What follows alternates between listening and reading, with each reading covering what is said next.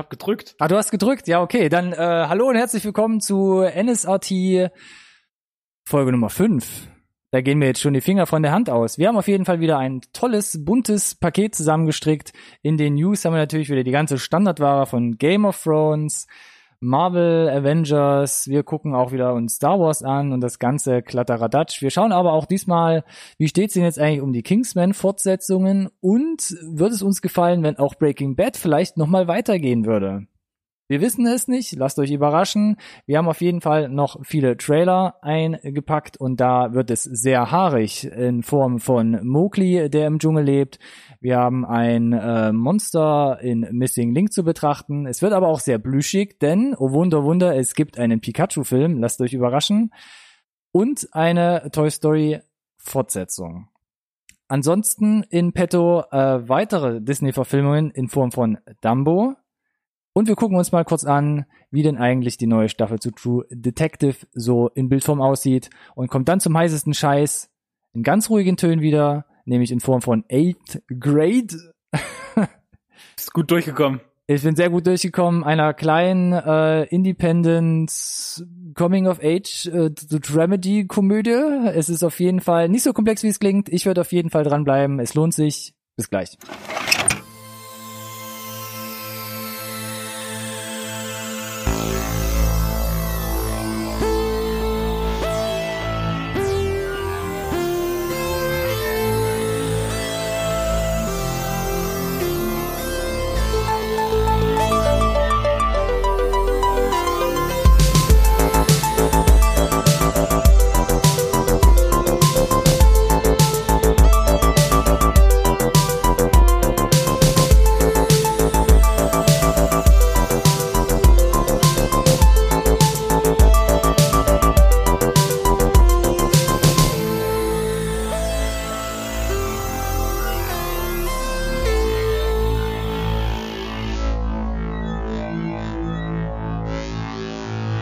Hallo und herzlich willkommen, liebe Freunde der Nerdwissenschaften, zu einer neuen Folge von Insert, dem einzigen Podcast, den ihr wirklich braucht. Zu meiner Linken, wie immer, der Ronny. Zu meiner Rechten der Alex.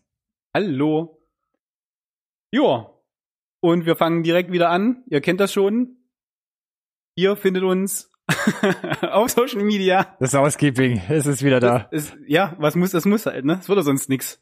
Äh, auf den wichtigen Social Medias, äh, NSRT Podcast oder Hashtag NSRT Podcast. Ähm, wir freuen uns über den Daumen hoch, den Abo-Knopf zu benutzen auf YouTube. Den äh, Tweet, den Post, die Weiterleitung, den Kommentar. Fühlt euch nicht gezwungen, alles zu machen, aber wäre schon schön. wir haben wie immer, äh, ja, viel vorbereitet heute, uns viel vorgenommen. Mm, wir sagen es jedes Mal, aber stimmt leider auch. Du, die äh, Spielzeit lügt nicht. Und äh, ja, ich würde sagen, wir starten. Ähm, wir haben was Verrücktes heute. Zuerst mit den News. Total verrückt. Wieder ein Bundespotpourri, auch das sage ich jedes Mal.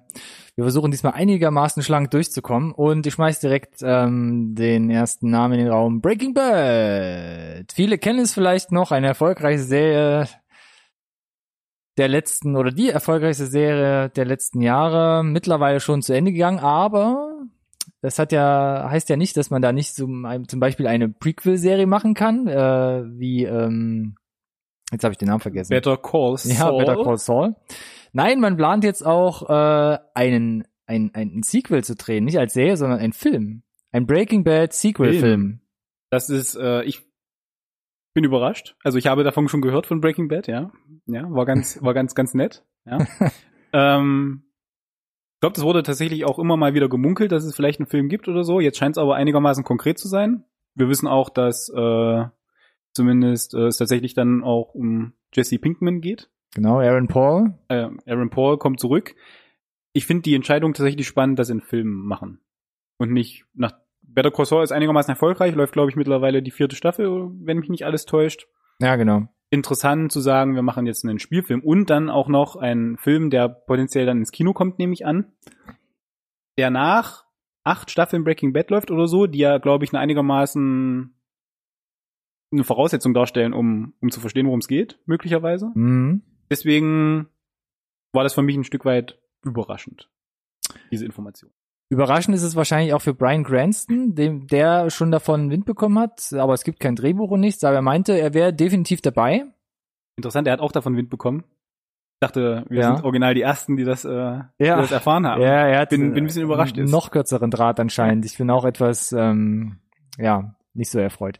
Ähm, was natürlich interessant ist, ne, ich möchte ja nicht unbedingt spoilern, aber was interessant ist, wenn äh, Brian Cranston als Heisenberg oder als Walter White wieder zurückkommen würde.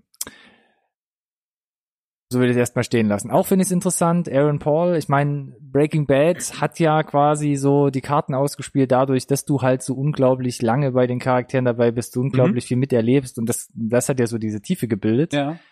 Und dann jetzt zu sagen, man macht so, was weiß ich, 90 Minuten Film, zwei Mhm. Stunden Film, also da wäre ich halt gespannt, wie weit man da die, die Sache noch vertiefen oder weitererzählen kann. Wo, wo wieder dazu kommt, dass ich sage, es ist halt mutig, ne? Weil du musst schon davon ausgehen, dass halt die Leute kommen, die auch diese Charaktere eben kennen. Ich glaube, nur dann kann es auch funktionieren, wenn du diese Bindung schon hast, im Ja. Zweifel, ne? Und ähm, ja, wir haben diese Bindung, aber ich, die Serie ist schon eine Weile abgelaufen. Also es ist jetzt nicht frisch oder so, ja. Ja, mein Gott, weiß nicht, wer dringend wieder Geld verdienen musste. Lassen wir uns überraschen. AMC, ne? Ist das doch. Mhm. Hm? Ja. Ja, lassen wir uns überraschen, genau. Gucken Mehr können wir dazu noch nicht sagen. Aber wir halten euch auf dem Laufenden auf jeden Fall, wenn es dann da weitergeht. Erster Teaser etc., Ja, Dreharbeiten, wie auch immer. mal sehen, wann es in gerichtete Bahnen geht. Ja, wir beobachten das äh, für euch weiter und wenn es was Berichtenswertes gibt, dann seid ihr auch wieder die Zweiten, die es erfahren. Wo ich auch noch nicht ganz schlau geworden bin, ist über die Fortsetzung von Kingsman. Wir haben in den letzten Episoden schon drüber gesprochen. Spekuliert, ja. Es gibt ja. bereits zwei Teile, Matthew Vaughn, Ja. dann hieß es, ja, wir machen den dritten Teil, machen aber gleichzeitig irgendwie noch ein Prequel. Ähm, jetzt heißt plötzlich äh, der Hauptcharakter aus den ersten beiden Filmen, ähm, Taron Egerton, Ja. sagt, er hat bis jetzt nichts bekommen. Keine Einladung, kein Anruf. Er ist im dritten Teil erstmal nicht dabei. Heißt, Heißt, dass der nächste Teil, ob es jetzt ein dritter Teil ist oder nicht, vermutlich dann dieses äh, ominöse Prequel ist, hätte ich jetzt gesagt. Ist, die Frage ist dann, ist es Kingsman 3 oder ist es einfach nur Kingsman das Prequel? Oder wie auch, also, ne, ist es wirklich der Abschluss der Trilogie schon oder nicht? Wir haben noch keine wirklichen Informationen, außer dass er halt gesagt hat, er ist nicht dabei und ähm, ein dritter Teil macht ohne ihn einfach keinen Sinn. ohne Exi, ja. ja, genau. Also diese Trilogie zumindest. Äh, Matthew- er hat ja mal gesagt, er will das als Trilogie zu Ende bringen. Genau, es kommt ja noch dazu. Matthew Vaughn hat ja selbst Ja. gesagt, er möchte das eigentlich als Trilogie abschließen. Aber er hat natürlich auch gesagt, dass er das Universum erweitern möchte. Also für mich wäre das Schlüssigste, sie machen jetzt ein Prequel und im Anschluss ähm, dann ein Kingsman 3.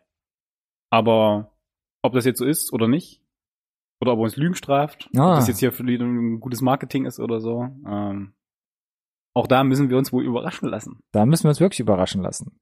Aber wir wollten es nicht unerwähnt lassen, haben wir ja äh, vor einigen Folgen darüber spekuliert wild.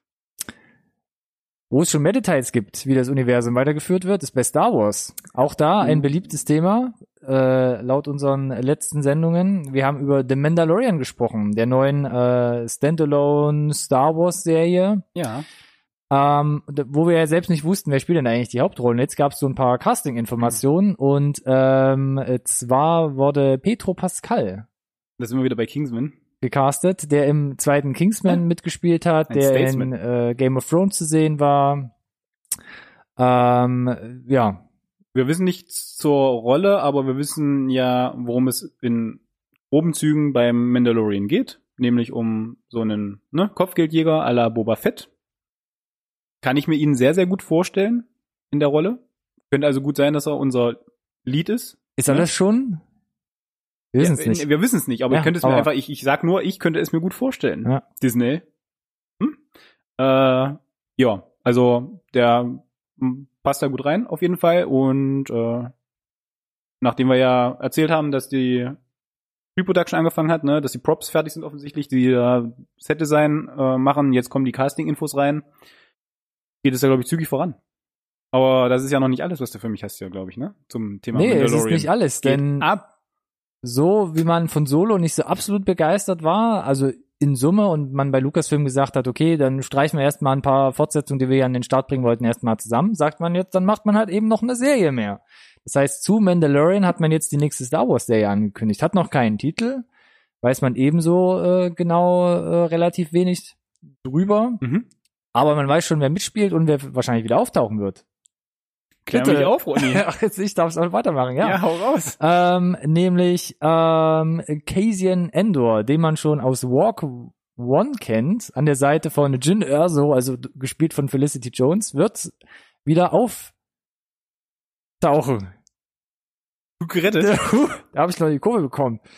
Ähm, das heißt, es wird auch so eine Art ähm, Prequel. Ja, muss es, ne? Dadurch, dass wir wissen, dass werden. er se- diese Rolle wieder aufnimmt, können wir es ja zwangsläufig halt zeitlich genau da einordnen, ne? Also um die Rogue One Zeit im Star Wars Zeitstrahl rum, also zwischen Episode Ja, 3 und Episode 4, Dry, Episode Dry. oder? Bin ich doch, nee, stimmt nicht. Ist doch gelogen, ist der zweite. Äh, nein, nee, es ist der erste, ne? Der erste Todesstern. Dafür klauen sie die Pläne, richtig? Richtig. das gerade nochmal mit mir zu eruieren. Das heißt, es spielt zwischen Episode 3 und Episode 4. Guck dir doch Richtig. einfach mal unsere dritte Episode an, über was wir da geredet haben. ne? Und dann können wir nochmal drüber reden. Nein, es ist natürlich Walk One, sie, sie stehen die, die Pläne zum ersten Todesstern. Genau. Genau. Und da an der Zeit ist es dann auch wieder angesiedelt, zwangsläufig, weil er ist ja ein Normalsterblicher. Genau, also es muss irgendwo Soweit wahrscheinlich. wir wissen. also es wird ja fast schon dann, naja, zur Zeit von von dem Solo-Film letzten Endes spielen. Also irgendwo, wenn er Oh nicht, Gott, jetzt- jetzt wenn er nicht total jung wird. Also spielt auf jeden Fall zwischen Episode 3 und 4. Das ist schon mal fix, kann man wahrscheinlich sagen. Lassen wir es dabei, sonst krieg ich Kopfschmerzen. Ich wollte mal kurz nach was nachgucken, weil ich das Ansonsten jetzt schon brauchen wir hier beim nächsten Mal ein äh, Whiteboard, wo du mir hier was aufmalen musst. ähm, ja, hier, guck, äh, Pedro Pascal ist bei IMDb sogar schon gelistet bei dem Casting von The Mandalorian und es gibt sogar schon Episodenhinweise. Das heißt, er spielt in allen acht Episoden mit oder er spielt zumindest in acht Episoden mit. Da bin ich mal gespannt. Und was ich eigentlich sagen wollte, es gibt ja hier diesen Sci-Fi-Film Prospect, der ja mit ihm gerade ähm, ja nicht in die Kinos kommt, aber zumindest jetzt schon teilweise angelaufen ist.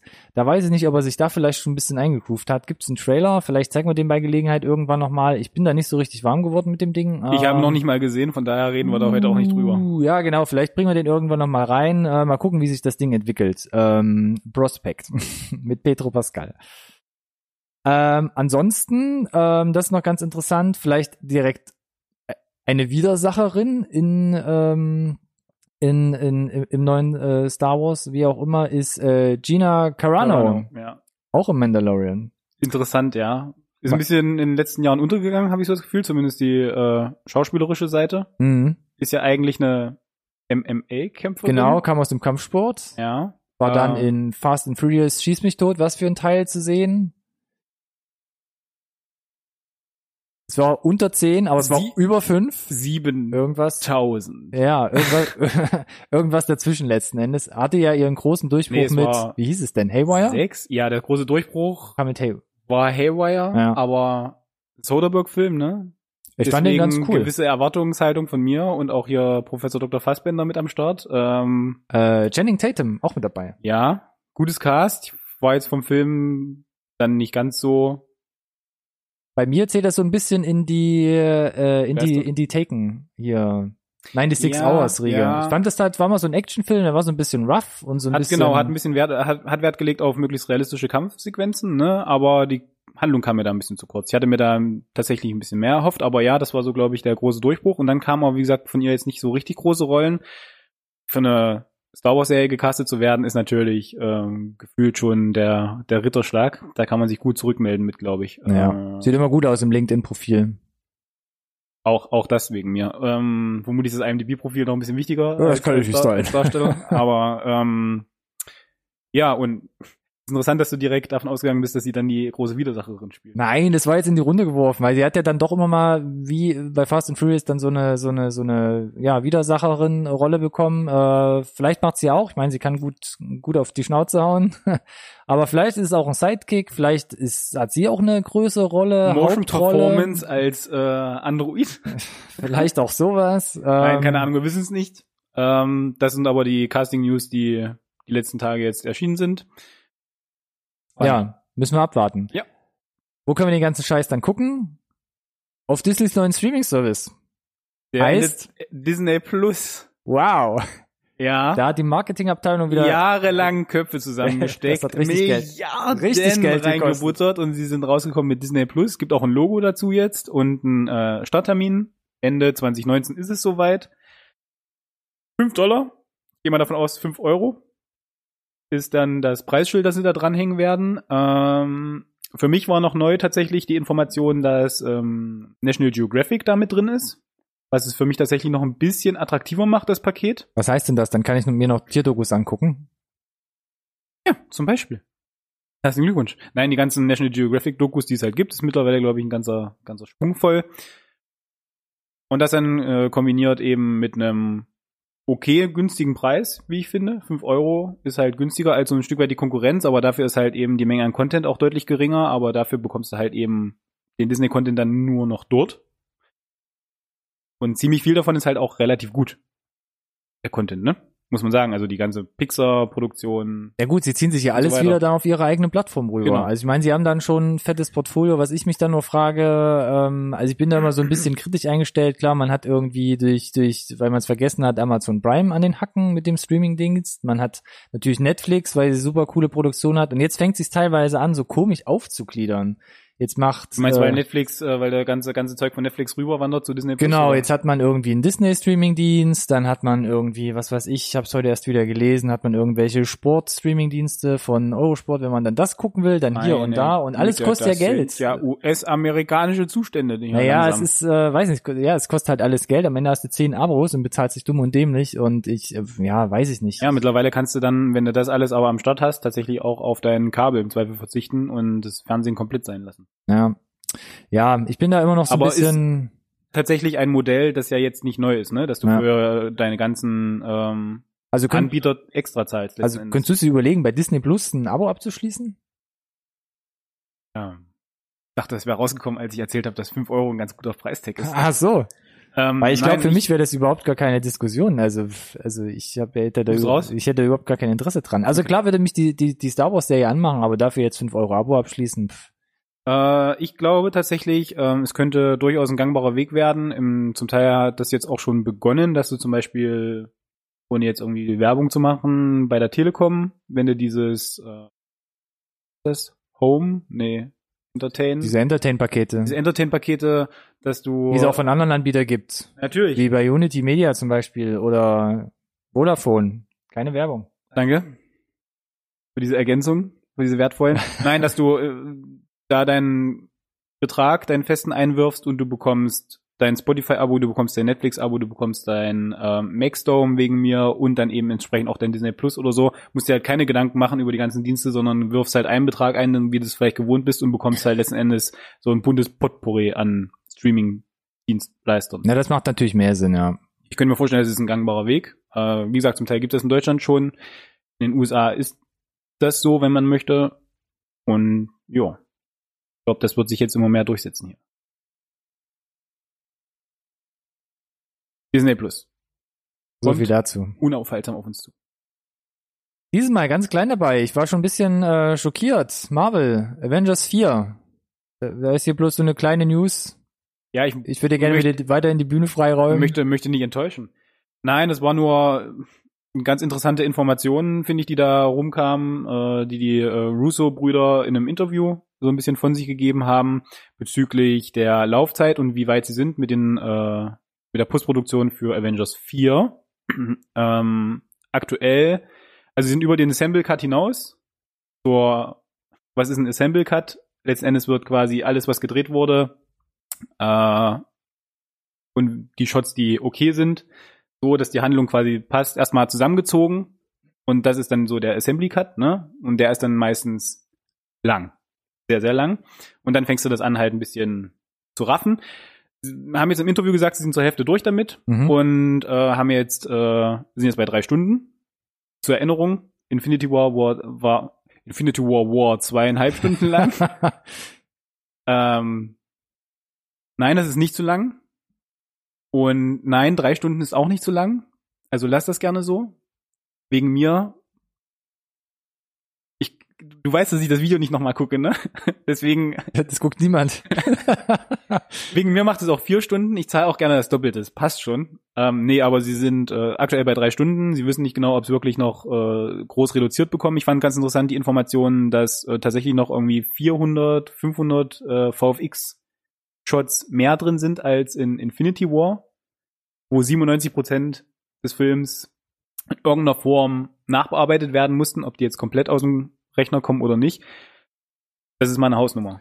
Also das ist schon Wahnsinn, ne? Das, äh, ja. Also sie sind jetzt, glaube ich, bei in dem Teil tatsächlich bei, bei fast 3000 VFX-Shots und äh, Infinity War hatte zweieinhalbtausend. Also Infinity War ist so einer der ersten Filme der Neuzeit, wo mir es halt wirklich, also wirklich intensiv auch aufgefallen ist, wo ich dachte Ja. so, huh, hier, also, huh, was ist denn hier jetzt Wahnsinn, überhaupt ne? gerade noch echt zusammen und was kommt da aus der Konserve irgendwie? Das war schon ähm, merkwürdig, aber ich fand es jetzt nicht unbedingt störend oder super schlecht, aber es ist schon, es ist wir schon sind da besser anderes. geworden auf ja. jeden Fall, ja. Das, äh, also es fällt immer noch auf, aber wir sind halt schon deutlich besser geworden, muss ich sagen. Und ähm, ist natürlich interessant. Na klar, wenn die Laufzeit sich nochmal um 30 Minuten potenziell erhöht, hast du natürlich entsprechend auch nochmal einen höheren Anteil an VFX-Shots. Also das ist dann wahrscheinlich äh, gleichförmig geht das dann nach oben. Zumindest bei einem ne Film, ja, auch das, aber bei einem Superheldenfilm halt, ne, Mhm. wo du halt viele VFX-Szenen hast. Äh, ich fand es einfach nur interessant, weil äh, zweieinhalb Stunden war ja schon, damit war es halt schon der längste ähm, Superheldenfilm, den wir haben und jetzt nein, sie wahrscheinlich noch mal 30 Minuten drauf. Wie gesagt, ich kann mir vorstellen, dass es nicht sich äh, wesentlich reduziert. Bedeutet aber natürlich wahrscheinlich auch, dass, was auch immer wir kriegen, eine relativ aufwendige Story wieder sein wird. Und das dann alles letzten Endes zu irgendeinem Abschluss bringen. Ob das uns dann fällt oder nicht. Ich habe kein Problem damit, wenn es mehr Content gibt einfach. Uff. Vorher noch auf Toilette gehen. Einsetzt. So wie bei Titanic. okay. Titanic-Zeiten. Viel Content, viel Story, viel Effekte. Ach, da, ist er wieder, der König der Überleitung. Gibt es auch. Bei Game of Thrones zum Beispiel. Auch ein wunderschönes Thema, was wir immer wieder gern Warte bitte durchschleifen. kurz, warte bitte kurz. Der Applaus ist noch nicht veräppt. Ach so, okay. Danke. Dankeschön. Bitte. Die letzte Staffel. Nächstes Jahr soll sie kommen. Wir wissen jetzt auch endlich, naja, mehr oder weniger den Starttermin. Es soll April sein. Es gab, Fotos. es gab die ersten Fotos. Das hatten wir in der letzten äh, Ausgabe schon angeteasert. Es gibt jetzt aber auch einen ersten Teaser-Trailer. So, bevor die Leute jetzt wegklicken, ähm, es gibt keine neue Footage, sondern es sind wirklich halt nur Schnipsel aus, ja, aus allen Staffeln zusammen. Meine Güte. Und um Das so ja noch Ballermann-artige Zustände. Das- werden die Leute einfach nur heiß gemacht, oder? Ja, ich habe aber irgendwie habe ich, also das, das gab es glaube ich in den letzten Jahren, zu der letzten Staffel noch nicht. Ich glaube, man rührt jetzt nochmal so richtig die Werbetrommel. Man fängt an nochmal ähm, die, diesen fetten Teaser-Trailer, der trotzdem sehr gut ist, ähm, zusammenzuschneiden, zu veröffentlichen, dann nochmal die ganzen Fans wirklich anzufixen, nochmal alles Revue passieren zu lassen. Ähm, versucht jetzt den Hashtag For the Thrones zu etablieren. Und ähm, ja, Ähm, ja, ich, äh, also es macht Sinn, nochmal, ne, die Leute zu erinnern, dass es halt einfach unglaublich coole Momente gibt, an die man sich halt, glaube ich, auch nochmal so erinnert, wenn man die sieben Staffeln irgendwie Revue passieren lässt. Sachen, die sich halt äh, eingebrannt haben, positiv wie negativ. Ähm, um das nochmal in Erinnerung zu rufen, um da den Hype zu aufzubauen, macht, glaube ich, Sinn. Und eben auch, um nochmal rüberzubringen, passt auf, das ist halt die letzte Staffel, ne? Und das alles ist halt passiert. Und jetzt geht's nochmal richtig los. In nur sechs Cool. Folgen. Ja. Wie wir alle wissen. Ja. Äh, ja, möchte gar nicht weitere Worte verlieren. Solange wie jetzt April nichts da ist, möcht, möchte ich auch die anderen Leute. Sag schon? Ja, April, April, April, April, mal sagen, April 2019, 2019 April. Gut, dass du sagst. Ähm, man geht davon aus, dass es irgendwie der 28. sein wird, weil es kommen ja Ende noch, April sozusagen. ja, Ende April, es kommen ja noch diverse andere Serien, die da laufen, unter anderem zum Beispiel True Detective. Dritte Staffel, Dritte Staffel. dritte Staffel. Und damit sind wir nämlich bei den Trailern. Uh, Da gab's jetzt, äh, das ist unser erster Serientrailer, über den wir das sprechen. könnte unser erster Serientrailer sein, ne? Premiere sozusagen hier, Episode 5. Ja, Finde wir ich sind gut. ja offen für alles. Auf jeden Fall ist es eigentlich der erste Official Trailer. Es gab Es- nur so Teaser. Es oder? gab vorher einen Teaser, das ist jetzt tatsächlich nochmal, also ein, ein Trailer. Der ein Unterschied zwischen. Ja, völlig. Ja, es gibt jetzt einen Trailer. Alle Ähm, Links natürlich wie immer in der Beschreibung. Ganz wichtig, ja. Äh, klickt sie an, schaut sie an und äh, kommt sofort wieder zurück. Genau.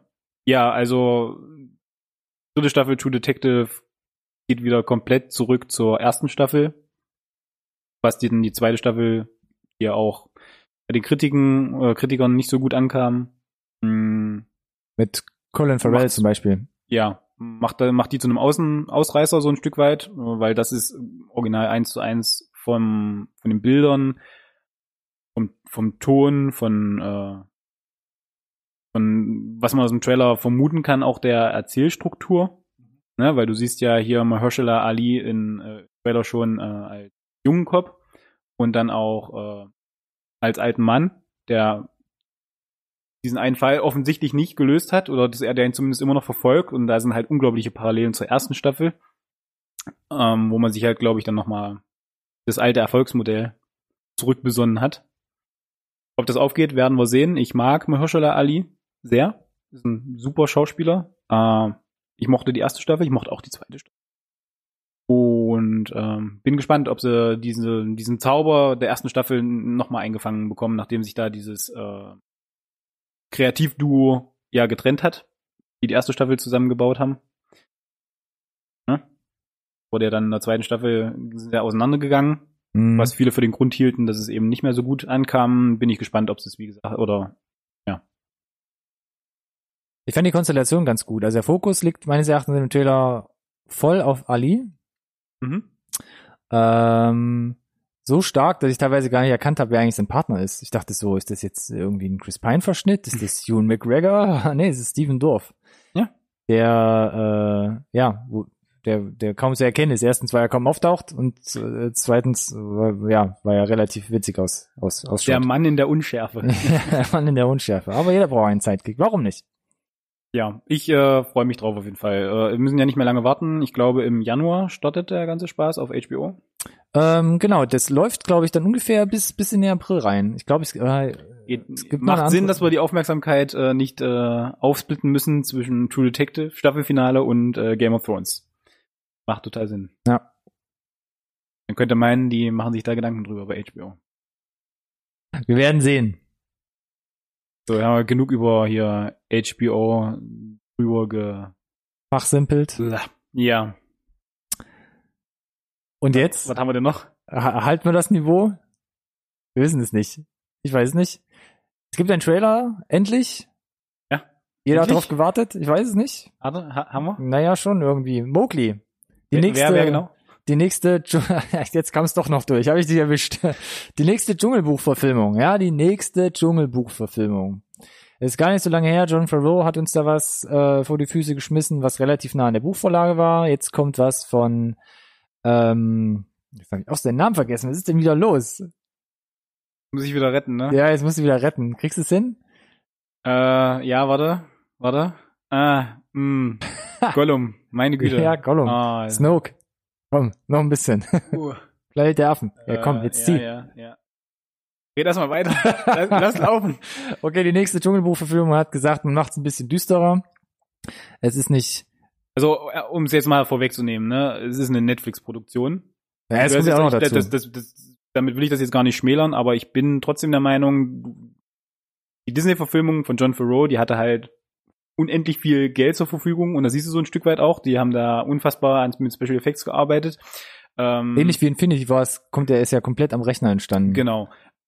Auch der hier hat natürlich auch sprechende Tiere. Ähm, und wir haben ja mit dem Regisseur Andy Serkis, Jetzt, jetzt ist er da der Name. gern geschehen, halt jemanden, der diese ganze Motion Performance äh, Sache mit Gollum als King Kong ähm, Planet der äh, Affen. als als Caesar im Planet der Affen hat er das unglaublich gepusht. Ähm, dass die, da hast du halt jemanden, der für diese Technologien äh, auch brennt. Äh, siehst du im Trailer, finde ich auch, aber am Ende ist trotzdem, siehst du den Special Effects, dass eben jetzt nur, ohne das jetzt zu schmälern, ist für eine Netflix-Produktion unfassbar aufwendig, wenn ihr euch den Trailer anguckt, finde ich zumindest. Aber sie sind schlechter, als wenn Disney da einfach mit 250 Millionen kommt oder so. Muss man halt einfach sagen. Ähm, ich war auch super skeptisch, als ich gehört habe, sie machen einen zweiten Dschungelbuchfilm. Das hat mich so an Armageddon und Deep Impact erinnert. Irgendwie diese Zeiten, wenn sich irgendwie die Hollywood-Leute Ja, auf nichts, nichts, wenn dir nichts anderes einfällt, als das Gleiche zweimal zu machen, irgendwie un- an unterschiedlicher Stelle. Ich meine, der kam jetzt deutlich später. Die wussten sicherlich, dass da Disney ja dran arbeitet. ja es kam Mhm. aber auch relativ parallel. Also die, die, sind Die relativ, meinst du? Die sind relativ parallel damals in die Produktion gestartet, meines Erachtens. Ähm, Der hat jetzt bloß so ewig lang gebraucht, bis er endlich jetzt mal ich war überrascht. kam. Ja, tatsächlich, dass er es aber zumindest schafft, auch wenn es natürlich schwierig ist, die Leute so ein bisschen abzuholen, warum sie jetzt das nochmal machen sollten. Ähm, der geht von der Handlung schon in eine ganz andere Richtung. Und das Mhm. finde ich gut. Und das braucht er, glaube ich, auch. Das ist die Frage, ob das reicht, um die Leute halt abzuholen. Ne? Dass man, dass sie das getrennt kriegen, halt in ihrem Kopf. Äh, aber Netflix glaubt, dass sie da was Besonderes haben, weil der kommt ja nicht nur auf Netflix, sondern läuft parallel auch zumindest in einem limitierten Release äh, im Kino macht der Netflix jetzt zum Beispiel mit äh, Outlaw King, wenn sie wissen, dass sie da eine große Produktion haben, eine aufwendige Produktion, großes Cast, großes Budget, Ja, sie weichen so ein bisschen ab. lohnt. Genau. Äh, Sonst war es ihnen ja egal, aber mittlerweile sind sie doch ein bisschen, haben sie doch gesagt, ja, eigentlich ist es schon cool, man grast mehr Festivals ab, kriegt vielleicht doch ein bisschen mehr Fame, vielleicht kriegt man auch mehr Leute dadurch auf die Plattform gelotst. Ja. na, ich glaube, sie wollen auch ähm, genau dieses Stigma ein bisschen loswerden, ne? Dieses, ach, es ist ein Netflix-Film. Ja, klar, es ist ein Netflix-Film, aber schaut euch mal an, was Netflix die letzten Jahre halt an Qualität geliefert hat, ne? Die holen sich halt eben das Talent hin und die Filme sind halt wirklich gut und die brauchen halt nicht zurückschrecken und ähm, ja, lass halt mal bei irgendwelchen Festivals antreten, dann seht ihr, vielleicht werden sie dann so ein bisschen dieses, äh, dieses klischeelos Ja, Netflix-Film. Netflix steht auch durchaus für ja auf jeden Fall. Sonst wären sie so erfolgreich und ähm, man muss ja sagen, auch inhaltlich und filmisch sind sie einfach einfach gut, ja. Ja. Vielleicht haben sie auch so lange zurückgehalten, weil ja eben der Hype durch Disney noch war, dass man sagt, man lässt es jetzt erstmal abappen Möglich. und geht nicht direkt im Schatten dann Lag ein des, halbes Jahr am Regal. des großen Bruders, sage ich mal so, in Anführungszeichen, da ins Rennen und hat eh nur verloren. Ähm, ja, ich bin gespannt. Ich würde ihm auf jeden Fall auch eine Chance geben. Ist natürlich ein bisschen unglücklich, dass man jetzt in der kurzen Zeit direkt zwei bekommt. Dann muss man sich immer so ein bisschen vergleichen lassen. Ähm, wir werden sehen, was es bringt, ähm, wann er denn auf Netflix zur Verfügung steht. Stand das nicht im Trailer? Ende Dezember? Oder Ja, hau ich das jetzt durcheinander? Irgendwie sowas. Wir können es auch gerne mal reinschreiben. Ich habe es ehrlich gesagt nicht im Kopf. Ansonsten seht ihr das spätestens am Ende des Trailers, wenn ihr euch den dann anschaut. Von einer wilden Kreatur zur nächsten. Hm? Missing Link. War okay. Der erste Trailer, relativ äh, überraschend für mich, weil es gab relativ wenig bis jetzt zu sehen oder zu hören. Der nächste Stop-Motion-Animationsfilm von Leica.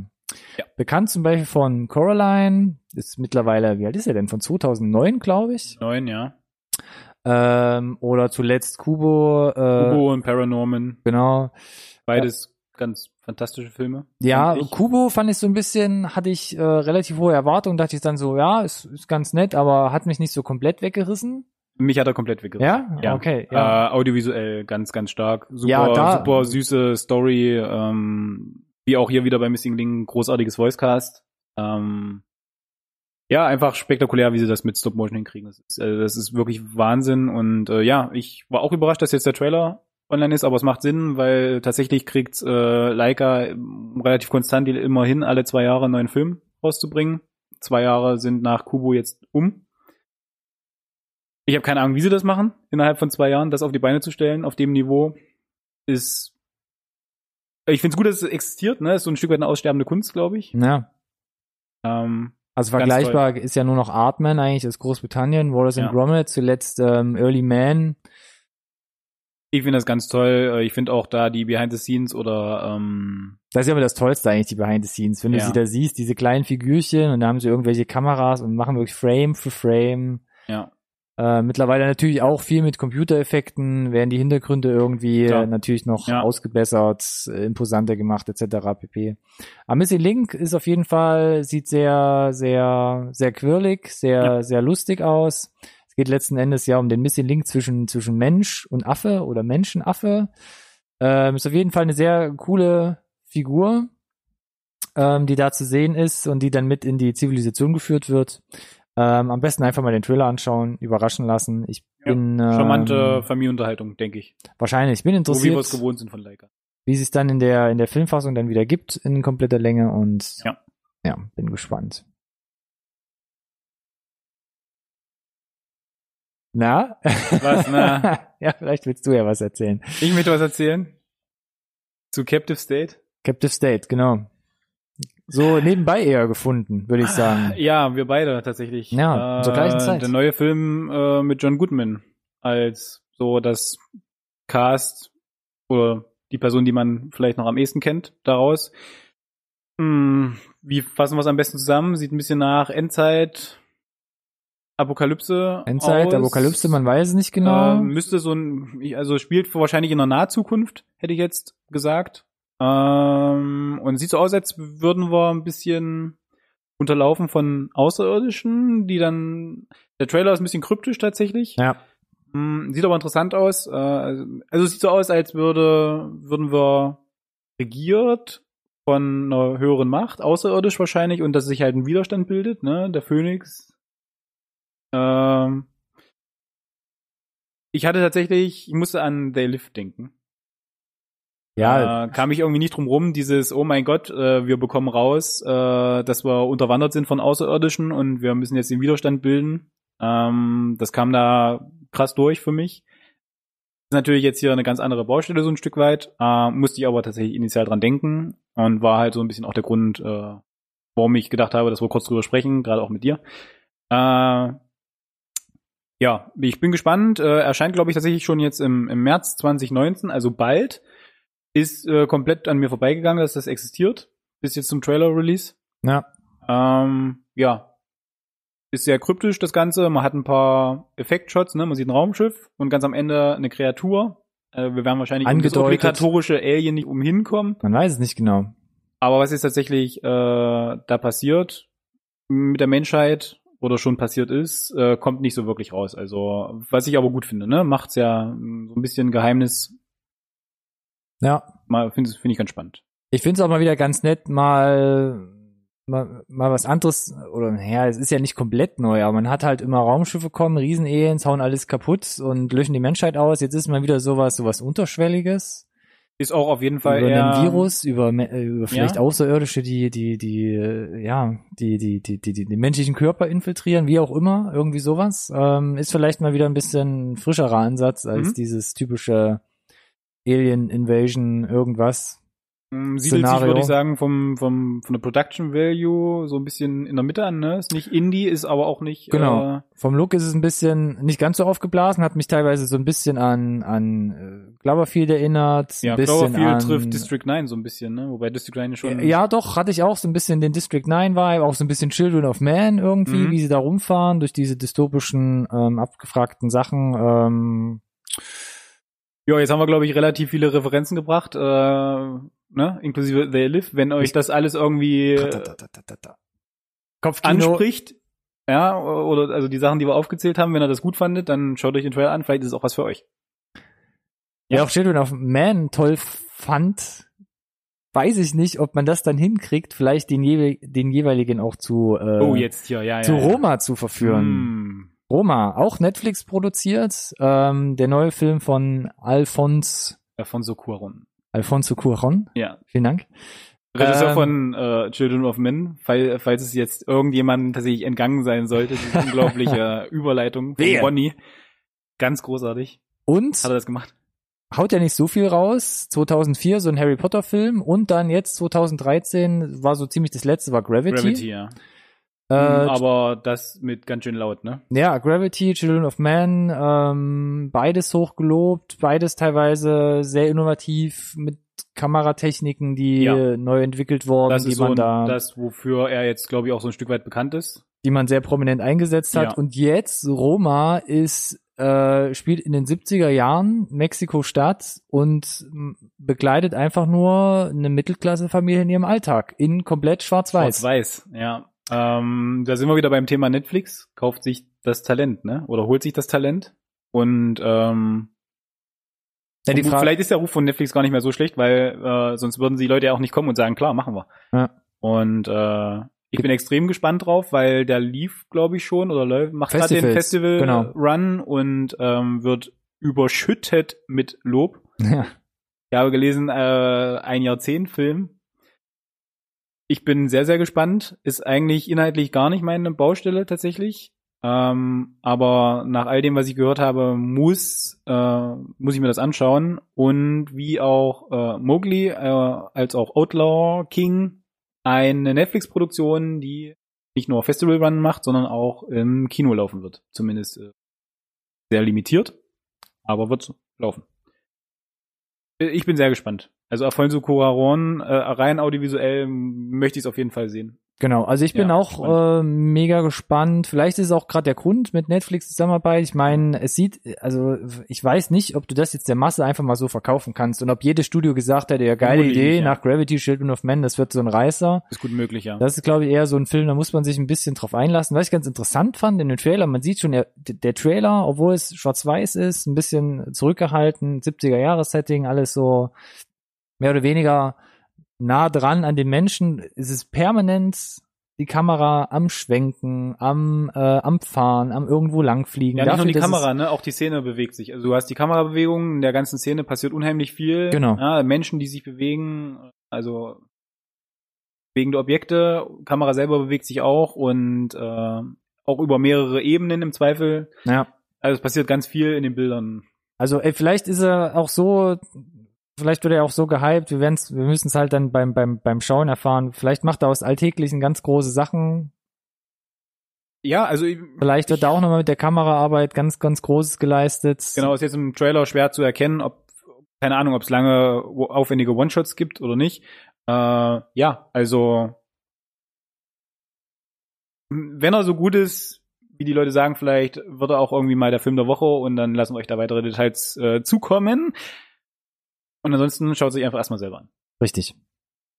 Wenn ihr kein Schwarz-Weiß mögt, sondern richtig knallige Farben, dann gibt's nur ein was zu empfehlen. Toy Story. Toy Story 4. Toy Story 4. Ich dachte eigentlich, Toy Story 3 hätte so die Filmreihe ganz gut abgeschlossen, hat auch ein schönes Ende gehabt. Das empfinde ich nach wie vor auch so. sehr, ja, nicht schmalzig, aber auch sehr herzergreifend. Aber war ein schöner, runder Abschluss letzten Endes. Aber Genau. Man macht jetzt doch noch einen vierten. Also man macht das fast nochmal auf und erzählt die Geschichte von Aber warum machen die das, Ronny? Ich Wo die- verstehe das nicht. und Buzz Lightyear nochmal weiter. Ich warum weiß, machen die einen vierten Teil? ich weiß auch nicht. Es gibt auf jeden Fall, wir haben es mal mit reingenommen, jetzt zwei Teaser-Trailer, ganz kurz. Die Antwort ist Geld übrigens. Oh. Sorry. Habe ich Ich jetzt irgendwie die Illusion kaputt gemacht? So, so gut kenne ich dich gar nicht. Ich würde niemanden unter, unterstellen wollen, dass es hier nur ums Geld geht. Ähm, erster Teaser-Trailer, der rauskam, dachte ich so, Äh. wird eine neue Figur vorgestellt. Witzig, die neue Figur tatsächlich, fand ich ganz lustig. Witzig, den Humor vom Trailer an sich fand ich Der so. Teaser war so, ja. Äh, ja. Mhm. Aber Oh ja. es kam direkt ein zweiter Teaser-Trailer äh, heraus, der letzten Endes in dem Universum an zwei Spielzeugen zeigt, wie sie den ersten Teaser-Trailer aufgenommen haben. Und da lag ich echt fast unterm Tisch. Da geht's um zwei Plüschtiere, äh, Plüschtiere auf dem Jahrmarkt. Ja. Und das Besondere ist, sie wurden gesprochen äh, von Key and Peel. Ja. Also zwei, so einem äh, Comedy-Duo. ehemaliges Comedy-Duo. ehemaliges Comedy-Duo. Ähm, und sie machen das so mit so einer In Insbrunst und und und Comedy. Das ist halt einfach nur, es ist halt einfach nur saukomisch. Die beiden zusammen haben halt einfach äh, eine Dynamik. Das ist einfach so. Und äh, die haben jetzt die letzten Jahre ihr eigenes Ding gemacht, ihre eigenen Hollywood-Karrieren verfolgt. Ich meine, äh, Jordan Peele, Jordan Peele müssen wir nicht drüber sprechen. Er hat für Get Out seinen, seinen Oscar bekommen. Äh, zu Recht. Regiedebüt. Ja, mit seinem Regiedebüt äh, King Michael äh, Kelly. Nee, wie heißt er? Gott, komplizierter, komplizierter Name. Google das noch nebenbei mal. Äh, nein. Okay, sofort. gut. Ähm, ja, nein, die beiden zusammen sind einfach unheimlich lustig und das merkst du auch da in der Szene einfach direkt. Ich könnte mir auch vorstellen, dass sie das haben einfach laufen lassen, die beiden zusammen, und dann haben sie das einfach da irgendwie drauf animiert. Keegan Michael Keel. So nah dran. Ich war wirklich so nah dran. Äh, ja, also ich war der erste Teaser existierte und okay. Und der zweite hat es für mich komplett rausgerissen. Ja. Das ist ganz großartig. Also wegen mir können die auch die den Film Nur mit den beiden. ja passt. Es ist ja sau witzig, ne? Sie haben, sie sind, das sind ja wirklich so echt zwei, zwei äh, extrovertierte Typen, haben so super kernige, kräftige Stimmen und dann haben sie wirklich so, die Charaktere sind so quietschige Plüschhasen Süße und Entchen mit ja. so mit so Ja. Plüschwimpern. Das sieht einfach nur so albern aus. Aber es ist einfach köstlich, wenn man sich ansieht. Und sie und, ähm, äh, zerreißen sich ein bisschen über ne, das ganze andere Klischee-Spielzeug, so, Ja. die wir kennen, ne? Hier Ja. Buzz, Lightyear, Sie ja, denken, sie haben es total drauf, wollen den Film zitieren und, Ja, und Äh, scheitern kläglich. Aber ähm, ich, ja, also ich bin total dran interessiert, was sie für, eine Größe in dem Film bekommen. Vielleicht Ja, sind es wirklich nur Sidekicks, äh, man weiß nicht ich, genau. Ich, ich befürchte schon, ja. Vielleicht ist es auch ein Teaser mit dem Jahrmarkt, vielleicht gibt's doch nochmal eine größere Runde, doch nochmal ein größeres Abenteuer. Ähm, wie das funktioniert, ob, ob, ob die Welt es dann wirklich braucht oder ob man vielleicht dich auch nochmal begeistern kann, Alex. Weiß es nicht. Müssen wir mal gucken. Ja. Wenn nicht, gibt's ja noch diver- diverse andere blüchige Tiere. Vielleicht kannst du dich mit Gut, denen dann besser anfreunden. Und zwar, ich war total überrascht, dass es jetzt aus dem Nichts einen Trailer zu Pokémon Detective Pikachu gibt. Stille. das ist, äh, Ich, muss, ich muss dazu sagen, also, das, das, da, da müssen wir, glaube ich, relativ viel auspacken, weil Wo- das ist wo- schon wo was fangen wir denn da Besonderes. an? Ja, wo fangen wir an? Also, ähm, Pokémon, kennt das jemand? Pokémon. ähm, ich wusste, dass es einen Detective Pikachu-Film geben soll. Ja. Mir war nicht klar, dass das tatsächlich äh, eine aufwendige westliche Hollywood-Produktion wird, die das wirklich extrem in, in, in Realismus reinschieben, ne? Auch diese ganzen Pokémon, ja. Und Also es ist ein Realfilm ist mit. Pokémon animierten Tieren, Genau. in der man zusammenlebt. aber sie haben letzten Endes natürlich, ja, wir kennen es ja nur als äh, ja aus den Computerspielen, ne, als Die 3D, Trickserie. als als genau als 2D-Figuren aus der aus der Serie. Und sie haben wirklich jedes Pokémon in diese dreidimensionale, sehr realistische Welt gehoben. Und ähm, ich äh, bin mir nicht ganz sicher, wie es tatsächlich kam. Ähm, ich habe mir davon nichts erhofft, habe den Trailer geguckt und war danach tatsächlich ja unheimlich angemacht. Ja. davon. Also es war unfassbar gut, fand ich. Äh, extrem lustig, was aber einfach schlicht und ergreifend daran liegt, dass halt Pikachu gesprochen wird von Ryan Reynolds. Und das ist ja einer der, der, der Hauptpunkte, wo ich das damals gehört habe, Das ist der Kicker, ja. das, ist der, das ist echt einer der Kicker. Ja. Also wo ich damals gehört habe, es gibt einen Pokémon-Film, dachte ich so, ja, in- interessiert mich jetzt relativ wenig, weil ich habe damit wenig zu tun gehabt, ganz ehrlich. Wo es dann hieß, es wird, wird, ein, wird ein Realfilm, dachte ich so, kann ich mir kaum vorstellen. Wo es dann noch hieß, Pikachu ist ein Detektiv und wird gesprochen Und- von Ryan Reynolds. ja. Da war ich damals komplett raus und dachte, das ist ein Witz. Und dann habe ich Ja. nie wieder was davon Ja. gehört und plötzlich kommt dieser Trailer. Ja. Und es sieht nach einem richtig groß produzierten Film aus. Pikachu erlebt wahrscheinlich eine neue Renaissance in dieser Figur, wie er ist, weil er sieht so plüschig und liebenswürdig aus. Wird gesprochen aber von Ryan, Ryan Reynolds, ja. nicht ganz so böse wie Deadpool, aber er kriegt so ein bisschen den Swing und den, und den Vibe mit Ja, auf jeden Fall. Also äh, Ryan Reynolds ist halt und ist einfach nur toll. scheinbar tatsächlich irgendwie ein Comedy-Genie. Auch wenn du nur seine Stimme hörst. Ja. Wobei es nicht stimmt. Äh, ich habe schon so ein paar Behind-the-Scenes-Fotos gesehen. Ähm, sie haben sehr wohl seine zumindest äh, Gesichtspartie mit aufgezeichnet, als er die Rolle gesprochen hat. Also das kommt auf jeden Fall mit rein von ihm. Ach, ist man da generell so weit, dass man bei allen Filmen jetzt direkt die, die Gesichts... Ich weiß nicht, ob das jetzt mittlerweile bei allen, äh, bei allen Sachen so ist, aber ja, ich war, ich hätte nicht gedacht, dass ich es äh, so gut finde. Ob das jetzt am Ende reicht, damit es ein guter Film wird, sei mal dahingestellt. Ähm, aber ja, ich war sehr angenehm überrascht. Ähm, Ryan Reynolds. Ja, ganz, ganz gut. Meine Ähm, Güte. Es gab mit ihm auch die, die Voices, wo er äh, einen Typ spielt, der so einen leichten Tick hat und quasi auf seine Tiere im Haushalt, Hund und Katze, auch Stimmen projiziert. Das hatte schon so eine leichte Vorahnung damals. Der Film, dachte ich, ist ganz cool, nimmt am Ende aber eine ganz komische, ganz komische Richtung ein. Aber da hat man schon gesehen, dass er, glaube ich, echt ein Herz dafür hat. Deadpool, klar, un, un, ungeschlagen, müssen wir nicht drüber reden. Und jetzt, jetzt spricht er das, die, das, das Kult-Tier, Anime, Also früher bei Pokémon mir muss ich dazu sagen, auch La- auf fruchtbaren Boden, weil Pokémon war für mich ein wichtiger Bestandteil meiner Kindheit tatsächlich. Also zumindest die Dann- Original. dann ist das ja eine Win-Win. Pokémon Win, win, Story win, win. und genau, du siehst halt im Trailer relativ viele von den Original 150 Pokémon. Äh, von daher konnte ich mich da ganz gut wiederfinden und ja. Auch wenn ich Fruchtbarer Boden wahrscheinlich auch generell, weil äh, Pokémon Go vor zwei, drei, vier Jahren, zwei, zwei drei Jahren, Ja. hat er das fast auch nochmal so richtig äh, nochmal aufgemacht und die ganze Sache nochmal in Schwung gebrochen. Bis heute sieht man immer noch Leute mit Akkupacks und, Kern, ja. und, und Fingerflutschen, wie sie durch die Parks laufen. Ähm, mal gucken. Und wie kriegst du die Überleitung jetzt hin? Jetzt die Überleitung, dass ich auch hier sehr überrascht war und dass wir weiterhin bei Disney bleiben, auch Colin Farrell, den wir heute schon mal erwähnt haben, im ersten Trailer zum zu Dumbo. Ja. Ja, also eine weitere Disney zu Realfilm Schrägstrich Animationsadaption. Und jetzt ist der allererste von Disney Film, äh, von, von Disney jemals produzierte Trickfilm in voller Länge ähm, an der Reihe, nämlich Dumbo. Ich glaube, was war es, 1937, uralt? Kann ich tatsächlich gar nicht genau sagen, aber schon sehr, sehr alt, ja. Sehr, sehr alt. Ähm, und ja, wird jetzt in die reale Filmwelt verfrachtet. Hatte ich ehrlich gesagt gar nicht auf dem Schirm, war jetzt wie gesagt wirklich auch ein bisschen überrascht. Äh, ich habe, glaube ich, tatsächlich vor wirklich ein, zwei Jahren die Ankündigung gelesen oder die Bestrebung, das zu tun. Okay, dann warst du mir da auf jeden Fall schon mal voraus. Hat es aber auch aus den Augen verloren. Jetzt äh, sind sie tatsächlich ja scheinbar fertig gefühlt, weil der Trailer ist da. Ähm, Ich habe Mist erzählt. Schneewittchen war doch der erste Film. Der erste farbige ich bin mir nicht sicher, wer jetzt wirklich das- Trickfilm. Und Dumbo war 41. 41. Ähm, ja, also ist eine interessante Kombination, weil Disney sich äh, für Dumbo Tim Burton geholt hat. Ah, das kommt ja noch dazu. Stimmt. das ist fand ich, fand ich interessante Wahl des Regisseurs. Ähm, meine generelle Meinung zu diesen nochmal erzählten Real-Disney-Filmen, weil irgendjemand den Hals davon nicht voll kriegt, ähm, hatte ich, glaube ich, schon ausgiebig kundgetan.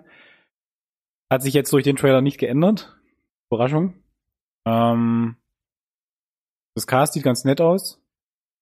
Eva Green. Wir haben Eva Danny DeVito mal wieder Danny- in der Rolle. Genau, Danny DeVito mal wieder auf der großen Leinwand. Eva Green mal wieder auf der großen Leinwand. Colin Farrell und ähm, als Bösewicht äh, Michael Keaton. Muss ich zweimal gucken beim ersten Mal Trailer schauen? Batman. Batman. Oder Birdman. Ja. Ja, also solides Cast, Tim Burton, äh, finde ich interessant. Bin ich gespannt, inwieweit das dann da doch noch einen etwas düsteren Touch bekommt, weil Dumbo ist nun mal eine relativ, oder Dumbo ist ja eine, Ja, geht eigentlich. kann man eine tragische Story draus stricken, wenn man Tragisch, möchte. genau, aber ich würde es jetzt nicht unbedingt als dunkel oder so. Äh. Gut, also, ja, Tim Burton ist jetzt nicht pauschal dunkel, das will ich jetzt damit auch gar nicht sagen. Ähm, aber ein bisschen verrückt, vielleicht. Das kann man sagen. Aber ich glaube, wo der Vibe vielleicht eher hingeht, ist äh, vielleicht so ein bisschen äh, in die, in die, wie hieß es denn? Big Fish? Was Big Fish? Genau, Big Fish. Vielleicht in die Richtung. Ja. Weil der hatte ja auch so, ja, der war schon ein bisschen Mystery, so ein bisschen, ja, nicht Mystery, aber so, so märchenhaft. Ja. Natürlich nicht so, nicht so düster wie andere Produktionen von ihm, aber ich glaube, in die Richtung, ganz gut. in die Richtung kann es, glaube Ja. ich, könnte es ganz gut funktionieren. Ja, Lassen wir Ja. uns überraschen. ja. Wegen mir. Okay. Sorry. Ja, spannen wir die Ohren und segeln zum nächsten heißen Scheiß hier bei NSRT. Und zwar zu, jetzt muss ich kurz meine Lippe anfeuchten. Eighth Grade. Zungenbrecher. A, eighth grade, ja. Jetzt, jetzt klang es fast wie AIDS. Oh mein Gott, das wolltest du verhindern, ja? ja das wollte ich mich schön verhindern. auf eine Messer laufen lassen. Eighth Grade, also die achte Klasse letzten Endes. Ja. Gibt's da Ähm, keinen äh, kreativen deutschen Titel für? Der wird wahrscheinlich noch kommen, wenn wir generell wissen, wann und wie er vielleicht überhaupt mal nach Deutschland kommen wird. Ja. Denn ähm, der Release in den USA war jetzt in, äh, in, im, im, im August. Mhm. Lief seit Januar diesen Jahres auf diversen Festivals, Mhm. aber für Deutschland ist momentan nichts weiter geplant und ich habe auch nicht gesehen, dass er groß in anderen Ländern, Europa, wo auch immer läuft. Ist aber jetzt auf Scheibe in Übersee erschienen. Genau. Und man hat hier und da die Möglichkeit, ihn dann doch mal irgendwo zu erblicken. Und wenn man diese Chance irgendwo mal hat oder den Film sehen sollte, dann auf jeden Fall ähm, sich mal äh, ja die Zeit nehmen und da mal reinzuschauen. Ja. Denn schließlich ist es ja unser heißer Scheiß der Woche. Äh, um was geht's? Ich habe mir diesmal gar keine Synopsis einfallen lassen, denn es ist relativ schnell erklärt. Es geht letzten Endes um ein Mädchen, was die letzte Woche der achten Klasse, das ist sowas, ähm, ja, vor dem Abitur kann man sagen, oder, also ist es Middle School? Genau, also für den USA ist der Übergang von Middle School zur High Ja, School. danke, spring mal ein. Ja, so. Äh, genau. Weiß ich nicht. Oberstufe, keine Ahnung, wie man das nennt. Also zumindest achte Klasse und Ja. man begleitet hier ein Mädchen, nämlich Kayla Day, äh, Kayla, ähm, ja, wie sie die letzte Woche Ja. ähm, da die Schulbank drücken muss. Und nicht nur die Schulbank drücken muss, sondern einfach ja ihren Schulalltag in, in ja in der Middle School Ihren letzt- gesamten Alltag kriegen wir so ein bisschen mit. ne? genau da halt ähm, stemmen muss. So und das ist es eigentlich schon. Und das klingt eigentlich, Das ist es erstmal schon. Ja. das, das Also, ne, um es ein bisschen einzukategorisieren, ist halt ein Coming-of-Age-Film. Finde ich ganz lustig. Äh, der Regisseur selber, von dem, über den sprechen wir, glaube ich, gleich noch ein bisschen im Detail. Der Bo Burnham hat mal gesagt, ja, letzten Endes äh, findet er Coming-of-Age als Genre ein bisschen unglücklich, weil am Ende kommst du, dein ganzes Leben ist Coming-of-Age. Ja. Aber klischeehaft verbindet man es ja mit äh, dem Übergang vom Kind oder Jugendlichsein zum Erwachsensein hin. Ja. So. Coming of Age. Ich würde direkt, steigen wir ein. ich würde direkt bei bei Bo Burnham Ja, lass uns bei weitermachen. Bo Burnham bleiben. Äh, interessante Figur, ne? interessante Figur. Ich hatte ihn bis jetzt ehrlich gesagt gar nicht so auf dem Schirm. Ich hatte schon mal gehört, dass es ihn gibt und Ja. hatte vielleicht auch schon mal irgendwas gesehen, aber ich musste Geht echt noch mal so. gucken, ähm, Ja. hab den Namen schon mal gehört. Wer ist es eigentlich? Ähm, ich glaube, der Film hat auch, wenn er es glaube ich in einige Interviews verneint, leicht autobiografische Züge, denn äh, Er, er hat er hat gesagt, er hat extra äh, weiblich gecastet, damit er nicht zu viel von seiner Ju Jugend und Kindheit da rein projiziert, ne? Aber ich glaube, nach diesem Video, das er da damals auf YouTube hochgeladen hat, selber, was halt komplett viral gegangen ist, und jetzt Mhm. mittlerweile irgendwie über 20 Millionen Views hat, äh, was aufgegriffen wird in 8th Grade, äh, kommt er nicht umhin zu sich da er kriegt, kriegt nicht komplett rausgezogen, dass es nicht so ein Stück weit doch autobiografisch ist. weil man kann sagen, er ist, also würde ich jetzt sagen, einer der ersten YouTube-Stars, die Genau. es so gibt. Er hat Ja. irgendwie 2006, Elf Jahre. 2006, das muss man sich mal Über elf vorstellen. Jahre, ja. ähm, hat er als junger Knirps, wie alt ist er da gewesen? 14, 15, 16? Er ist 90 geboren. Ja. Und jetzt kommst du. Dann war er sogar noch ein bisschen jünger. Was, 90 ist er geboren? Ja. Was hab ich grad 1900, 1990 ist er geboren, 2006 kam das Ja, Video, okay, also dann- war er 16. Ja gut, dann war ich ja nah dran mit 14, 15, 16. Mathe. Äh, I hate it. ähm, er hat ein Video gepostet, wie er in seinem Kinderzimmer am, am, am, äh, am Keyboard sitzt und einfach ein selbst äh, komponiertes Lied runterrockt. Das macht er ganz, ganz gut, fand ich. Das macht er ganz gut, hat da eigenen äh, ja, äh, Text, ist, ist witzig, ist kritisch, ist Also Ist sehr kritisch, ne? Ähm, äh, sehr persönlich. Sehr persönlich auch. Und Was auch, glaube ich, der Grund war, dass es halt so viral gegangen ist, als eben YouTube noch wirklich äh, nicht die Plattform ist, wie wir sie heute kennen, sondern tatsächlich auch, äh, äh, ne, die lad was hoch, ich als kleiner, ja, Steppke. ja, als kleiner Bub, Ein, Med ein, ein Medium für die Massen letzten Endes. genau, wo So wirklich halt die. Chance bestand, dass eben solche kleinen Videos, äh, wenn sie irgendwie besonders gut, besonders kreativ, besonders lustig oder besonders traurig sind, halt viral gehen konnten noch, ne? Dieses klassische viral gehen, das gibt's ja auch.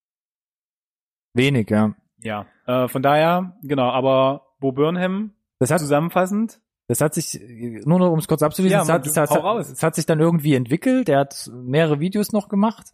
Ja. Und um es um es abzukürzen, er hat dann relativ schnell äh, auch so kleinere Musikvideos gedreht Ja. und ist, ist heute wirklich so ein Stand-up-Comedian, wäre eigentlich zu kurz gegriffen. Er ist eher wirklich so ein, so ein, so ein Künstler, er macht so ein Musik. Entertainer so ein Stück weit, ne? Weil er, Entertainer. ja, also was ist er, Singer, Songwriter, Comedian Ja. und jetzt Regisseur. Genau. So, äh, das heißt, äh, Aber er auch hat die- Stand-up-Programme, sind auf Netflix, glaube ich, tatsächlich auch. YouTube, Netflix. YouTube mindestens zwei, von denen ich weiß, Ja. die auf Netflix, glaube ich, existieren, könnt ihr euch anschauen. Und ähm, ja, also er ist lustig, Aber Äh, trotzdem immer so mit einem kritischen Unterton. mit einem kritischen Unterton und eben auch gepaart mit ähm, vielen musikalischen Acts, die er dann halt auch mit einstreut. Ne? Also er kommt da nicht umhin, Naja. äh, dass er von dem hier über die Gesangsschiene kommt. Ähm, was es auch tatsächlich auch ein bisschen abhebt, ne? Ja. Von dem, was man so kennt, den typischen Stand-up-Kram. Ähm, und wie wir schon erwähnt hatten, ne, 1990 geboren, heißt, äh, er ist noch sehr, sehr jung, ja? 28 jetzt, plus minus, ish. Und Ich- Dafür ist die Leiste, die oder die Liste, die ich gerade schon gemacht habe, relativ lang, ne? Singer, Songwriter, Comedian mit Stand-up-Programm und jetzt eben der erste Feature-Film als Regisseur, wo er auch den auch geschrieben hat. ja. Das ist Da muss ich erstmal Luft holen, das ist eine Hausnummer. Ja, er ist noch keine 30 und kann da, glaube ich, schon äh, auf äh, fast eine Karriere, auf eine ordentliche zurückblicken. 100 Prozent. Und man kann auf jeden Fall nur den Hut ziehen und gespannt sein, was da jetzt die nächsten Jahre noch so kommt. Genau, so das ist, glaube ich, jemand, wo wir sagen, ja, äh, merkt euch den Namen mal, könnte durchaus sein, dass da noch einiges kommt. Genau. Sehr witzig ist es, ich würde es auf jeden Fall mit in die Videobeschreibung mit reinnehmen. Guckt euch das mal an. Zwei Links, einmal von dem Originalvideo von 2006 und äh, ein neueres Video zehn Jahre später, wo er dann schon seine eigene äh, seine eigene Show hat oder seine seinen seinen ersten oder ein, ein irgendein Auftritt, den er da ja. 2016 hatte, was mhm. das schon für eine, ein riesiger Bogen ist, für eine riesige Entwicklung da stattgefunden hat. Ähm, ja. Schaut euch das mal an. So viel zum Regisseur. Ähm, in vielen Interviews, äh, wie gesagt, wir haben es gerade angesprochen, ja, es gibt vielleicht so leichte autobiografische ähm, ähm, Parallelen. Ja. Aber letzten Endes hat er gesagt, ihm war es wichtig, vor allem die Geschichte zu erzählen, wie er momentan so die Welt wahrnimmt. Und das sieht man auch ganz deutlich im, im, im Film.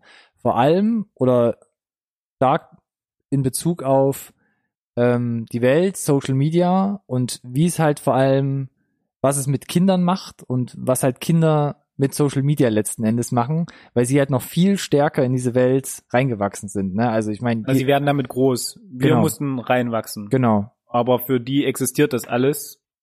Wenn sie alt genug sind, ist es einfach da. Oder was heißt alt genug? Im Zweifel sind sie eben auch nicht alt genug. Und ich, ja, der Film thematisiert halt natürlich auch unter anderem den Druck, sich als Person in Social Media halt zu präsentieren. Und du bist ja eben gerade noch da in diesem Prozess, eine Person zu werden. Genau. Zu finden, sich zu definieren.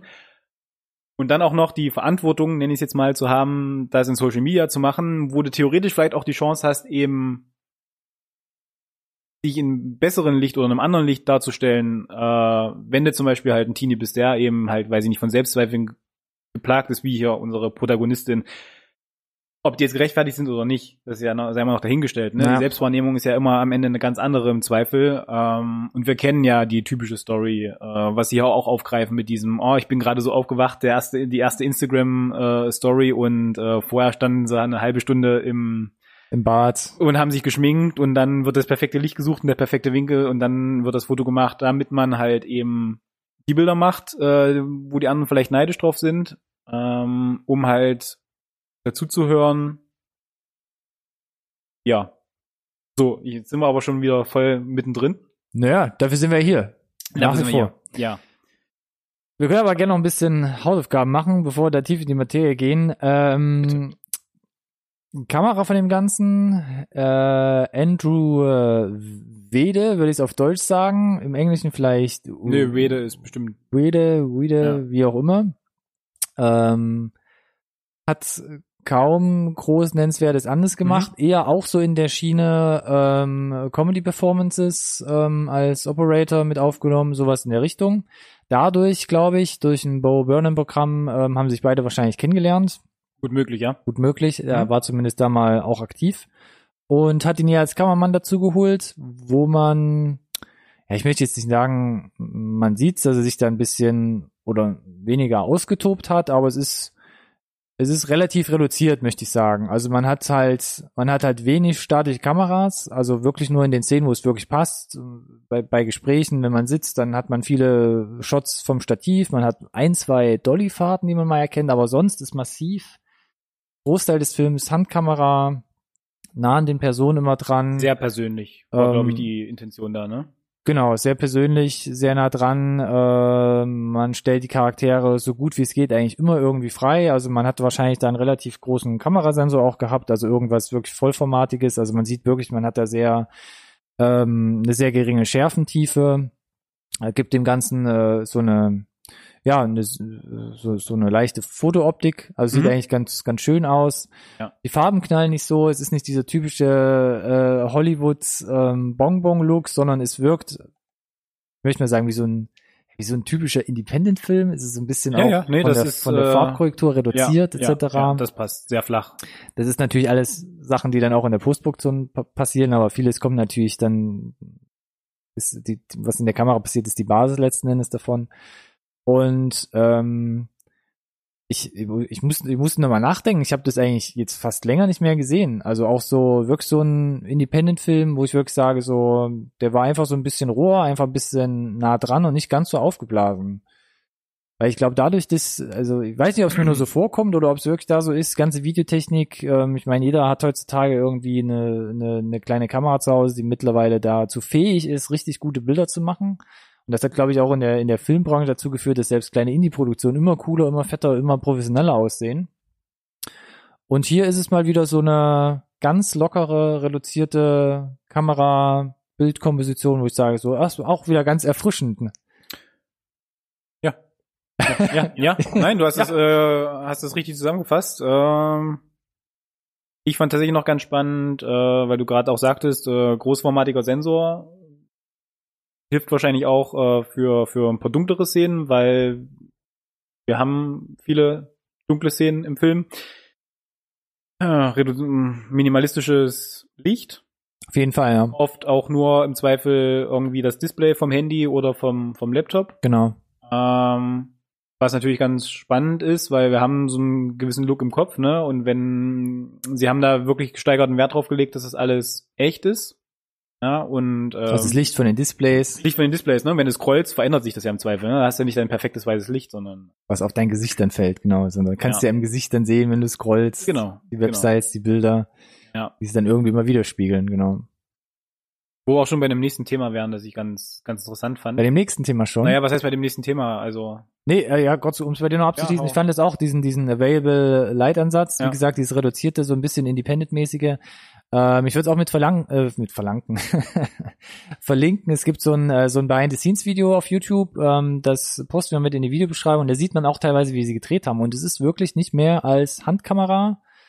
Ähm, einer, der dir den Ton angelt, ein, zwei Leute noch, äh, die mit am Set stehen und mehr nicht. Also da hat man keine riesigen Butterflies, die das Sonnenlicht abkaschen, riesige Reflektoren, ein riesiges ja. Cast und eine riesige Regie, wo der Ton auf 30 Millionen Bildschirmen kontrolliert und abgepasst wird, sondern es ist wirklich, wirklich eine ganz kleine, ja fast schon äh, wie, wie so eine EB-Produktion, so, so wie so ein kleines Nachrichtenteam, was Ich glaube, das abgefahrenste, was sie in der Produktion hatten, war die äh, das Unterwassergehäuse, damit ja. sie da an dem Pool drehen können. ja, genau. Ich glaube, das war für die, die die verrückteste Geschichte da am, ja. am Dreh. Wie gesagt, ich fand's ganz erfrischend. Mhm. Wollt zum nächsten Thema springen? Na, wir können auch gerne erstmal das Cast fertig machen. Dann machen wir erstmal das Cast fertig oder gehen wir durch. Ich habe jetzt gar nicht hier erstmal so viel nennenswerte Namen aufgeschrieben. Zuallererst natürlich die Hauptrolle Kayla Day, gespielt von Elsie Fischer. Hat man erstmal nicht so den Namen gehört, ja. ist auch gerechtfertigt, weil sie bis jetzt eigentlich so gut wie nichts gespielt genau. hat. Neues Gesicht. Neues Gesicht. Unverbrauchtes Gesicht. Ja. Von der Stimme vielleicht höchstens mal wahrgenommen aus den Ich unverbesserlich Filmen.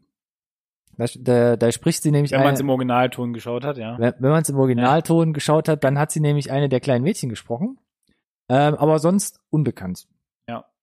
Und ähm, weiß nicht, ob wir so, so, so nah drauf eingehen wollen schon, wenn ihr den Trailer schon gesehen habt oder auch nicht, macht's auf jeden Fall. Ähm, sie ist halt wirklich, ähm, Bob Burnham hat es auch, auch gesprochen, er hatte schon so einen Kopf im Bild, wen er haben wollte und war dann. Äh, ein, ein Bild im Kopf. Vielen Dank. ähm, oh Gott, jetzt bin ich fast schon raus. Ähm, und war dann so froh, dass er sie gesehen hat oder gefunden hat und dann dachte, wenn sie jetzt noch spielen kann einigermaßen, dann, dann bin ich oberglücklich und es hat funktioniert. Und ich weiß gar nicht, wie ich sagen soll. Ich meine, sie ist, sie ist ja wirklich so ein, so ein 15 Jahre altes Mädchen. Ja. Und ich sage ich das am galantesten. Ich sag einfach mal, man sieht sie auch an.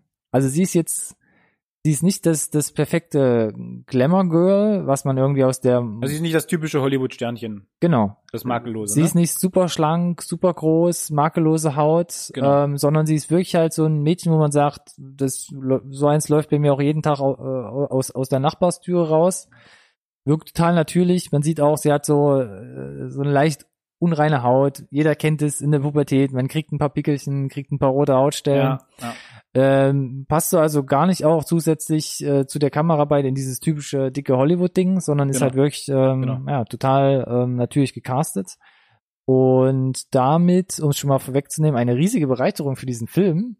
Weil schon alleine diese Eröffnungssequenz, wo man einen Teil von ihr, von einem ihrer YouTube-Videos sieht, ist halt, sie, sie verspricht sich, ver, verhaspelt sich, wo ich jetzt gerade nicht wusste, was Ja. ist gespielt Ja. oder war das Drehbuch? Und was man so aus den Interviews und Behind the Scenes hört, war es beides letzten Endes. Genau. Also man hat so Verhaspler und die Ms und Ns mit reingeschrieben, aber wenn sie sich mal verhaspelt haben, dann hat man auch trotzdem hier einfach weitergedreht. Man hat es auch, glaube ich, vorher nicht allzu oft geprobt, ne? Damit genau das im Zweifel auch passiert, weil ganz oft ist es, wenn du sie reinschreibst, wirkt es vielleicht nicht so ganz organisch, wenn es dann noch, ich sag mal, runter rezitiert wird vom, vom Darsteller. Ja, Was sie halt super hinkriegt. genau. Also ich kaufe ihr das halt voll ab. ja, So, von daher, ähm, diese Mischung hat halt dann, glaube ich, ganz gut funktioniert. Ja, also es funktioniert wirklich, also es ist auch dieses konträre Bild, ne? Also durch so eine Reduktion von ganz vielen hat man so eine riesige Bereicherung und ist halt so, so viel näher dran dadurch. Ähm, funktioniert in ihrem Fall, speziell in ihrem Fall, äh, absolut hervorragend. An ihrer Seite ihr Vater, gespielt von Josh Hamilton. Und da musste ich erst mal richtig hart nachdenken. Josh Hamilton. Hast du direkt einen Film im Kopf? Nein. Nicht. Das Gesicht, klar. Hat man Vor- schon mal irgendwo gesehen. Genau. Aber konnte ich nicht zuordnen, ja. Und dann muss ich erstmal recherchi äh, recherchieren und dann, ähm, da konnte ich mich selbst kaum mehr dran äh, erinnern. 1993, Alive. Eine Rugby-Mannschaft aus Uruguay verunglückt mit einem Flugzeug. Mit dabei Ethan Haag. Und muss dann da ums, Okay. ums Überleben kämpfen und ähm, bizarre, teilweise bizarre Methoden anwenden. Und dann äh, ein Riesen-Nichts für mich, weil ich, also er hat in unglaublich vielen kleinen Filmen und Serien mitgespielt, aber ich habe so gut wie nichts gesehen Vielleicht davon. auch irgendwie US-Produktionen, vielleicht fürs Fernsehen oder so. Ich habe mir jetzt die Vita tatsächlich nicht angeschaut, aber Genau, vieles dabei. Und was mir dann aber wieder auffiel von 2006, Outsourced. Sagt ihr das was? das sagt nur was, ja. Das ist so ein Film, wo er in einem, in einem Callcenter arbeitet und ihm dann gesagt wird, wir verlagern das ganze Callcenter nach Indien. Und zum Abschluss, bevor das passiert, geh doch mit nach Indien und lern mal diese ganzen Leute an. Wo er denkt natürlich, ja klar, ich lerne jetzt meine eigene Ablöse an. Ja. Wird dann so eine exotisch-orientalische Rom-Com, ist ganz nett gemacht, super witzig, quietschig, ähm, funktioniert aber ganz gut, weil sie auch nicht ganz so aufgeblasen ist, sondern auch wirklich so einen kleinen, leichten Humor hat. Und ähm, das bekannteste, was ich jetzt noch rausgekramt habe, für die, die es äh, gucken, wir sind wieder bei Netflix, 13 Reasons Why, also Tote Mädchen lügen nicht, da spielt er den Vater vom, ja, ich sag's mal, Hauptdarsteller. Ja. Ja. Ist in relativ vielen Episoden zu sehen. Da ist, klingelt's vielleicht noch am ehesten. Genau. In der Rolle findet er sich jetzt auch wieder. Genau, wieder in der Vaterrolle. Ja. Äh, alleinerziehend, was mit der Mutter passiert ist, weiß man nicht ganz genau. Wird nicht thematisiert letzten Endes, ob sie, sie, sie sagen, sie wurden verlassen. Was auch immer das bedeutet. Ist ähm, natürlich total relevant, finde ich, im Erwachsenwerden. Ja. Beide Elternteile zu haben. Sie sagen uns jetzt natürlich nicht, ist sie gestorben, verlassen, gestorben oder äh, verlassen wie, ne, von einem Tag auf den anderen war sie vielleicht weg. Ähm, aber er redet ja davon, dass es relativ zeitig schon passiert ist, ne? Unmittelbar nach ihrer Geburt. Ja, Ähm, so, das heißt, die ist auf jeden Fall ohne Mutterteil aufgewachsen. Und es ist, glaube ich, äh, vermutlich dann gar nicht so relevant, was mit der Mutter passiert ist, aber die Tatsache, dass sie nicht da war, ist auf jeden Fall relevant. richtig. Weil sie muss sich da mit ihrem Papa rumschlagen, was auch automatisiert wird. Ja. Ja. Und vielleicht wissen es viele Zuschauerinnen, so der Vater ist ja vielleicht gerade in der Pubertät, ne? Wenn es auch gerade um Mädchen und Frauensachen geht, vielleicht nicht so die absolute Nummer eins. Genau. Und das kriegt man halt gerade so in dieser Phase hier auch äh, oder in Phasen des vielleicht das einfach Halt. noch allgemeiner halten und sagen, generell, wenn du in der Pubertät wirklich da so eine richtig schlimme Phase bist, ist es völlig egal, was die Eltern sagen, egal ob Mama oder Papa. Hm. Das ist im Zweifel alles falsch, ja. Auch wenn es Ja. Lob ist oder so. Ansonsten vom Casting her gibt's diverse, also hauptsächlich diverse Jungdarsteller noch, die aufpoppen. Den einen oder anderen hat man vielleicht schon mal irgendwo gesehen. Ich habe jetzt hier mal noch einen namentlich äh, und wissentlich ernannt, nämlich Jake Ryan. Ähm, nicht Jack Ryan, sondern Jake Ryan. Ähm, bekannt aus Moonrise Kingdom, hat da eine kleine Rolle gespielt, war ja auch nochmal dementsprechend sechs Jahre jünger. Und äh, Isle of Dogs, da halt natürlich dann nur eine, nur eine Sprechrolle, Sprechrolle, letzten ja. Endes. Mhm. Also bei Moonrise Kingdom muss man nochmal genau hingucken, um ihn jetzt wieder zu erkennen. Spielt ja hier auch allein schon durch sein, durch sein, durch sein Aussehen und durch seine Art eine super nerdige kleine Rolle. Ah, Du, du verdrehst die Augen, du Ah. bist nicht so d'accord oder nicht so der Fan. kommen wir gleich zu. Okay, Vielleicht. da kommen wir gleich Ja. zu. Äh, ja. Ich fand ihn ganz sympathisch. Ähm, runde das Cast ganz gut ab. Ähm, ja. Hm. Finde ich auf jeden Fall nicht schlecht. Ansonsten von unseren Hausaufgaben habe ich gar nicht so viel noch dazu geschrieben. Was ich hier noch dazu geschrieben habe, das fand ich ganz witzig.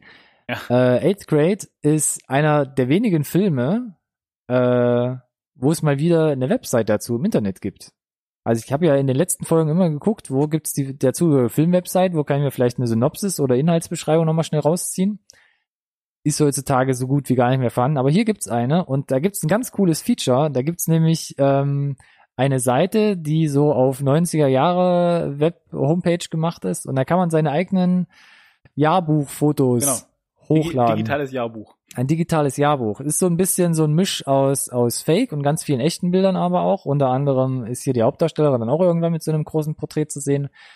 Ähm, aber es gibt unglaublich viele Bilder von ähm, berühmten oder zumindest bekannten Persönlichkeiten. Also die bekanntesten, um sie mal aufzuzählen, die mir da aufgefallen sind, ist zum Beispiel Eminem, ähm, George Clooney, Zac Efron. der Zac Efron, George Clooney, also guckt euch diese Seite an, wie kann man denn so aus, also ist, da gibt's überhaupt gar keine Parallele zu dem heutigen George Clooney, wie man ihn kennt. Ja. Dann ganz viele äh, Politiker, Schriftsteller, Sportler, die da noch zu sehen sind. Bei vielen muss man erstmal googeln, weil sie vielleicht im Euro europäischen Raum nicht äh, unbedingt ähm, so bekannt sind. Aber die Genau. tollste Funktion auf dieser Seite ist, man kann sein eigenes Bild, habe ich glaube ich schon gesagt, ne, Ja, hochladen. ja, genau. ja, das, kann ist man die, machen. das ist die tollste Funktion äh, auf dieser Seite. Aber wenn du es auch, wenn du es dir im Zweifel auch nur anschauen möchtest, äh, es bringt den Punkt ganz gut rüber. Ne? Das im Zweifel, Genau, das ist nämlich äh, einer, einer der, der, ja, der Hauptgründe, da mal drauf zu schauen. genau. Weil man einfach Das selbst als- sieht, ja. selbst berühmte, bekannte Leute, Eminem, ne, so ein krasser Rapper oder irgendwie ein einflussreicher heutiger Politiker, wir sahen damals alle irgendwie scheiße aus. Das ist halt die Frage. Da kriegst du Pickel, da kriegst du Soll deine erste ja. Brille, da kriegst Ja. du deine erste Spange, nur so ein Mist. Und dann bist du halt einfach nicht Ja. die Schönheit. Ja. Und ähm, das ist ja der Kreis, in dem man sich auch hier speziell im Film dreht. Auf Instagram, Social Media, Facebook sieht es dann halt wie in der Werbung, so wie es in den 90er Jahren, in den 80er Jahren immer krasser wurde, natürlich auch mit der Einwirkung. Ähm, wird es halt immer schlimmer. Ne? Und du lebst halt in einer, in einer immer ähm, konstruierteren äh, Realität letzten Endes.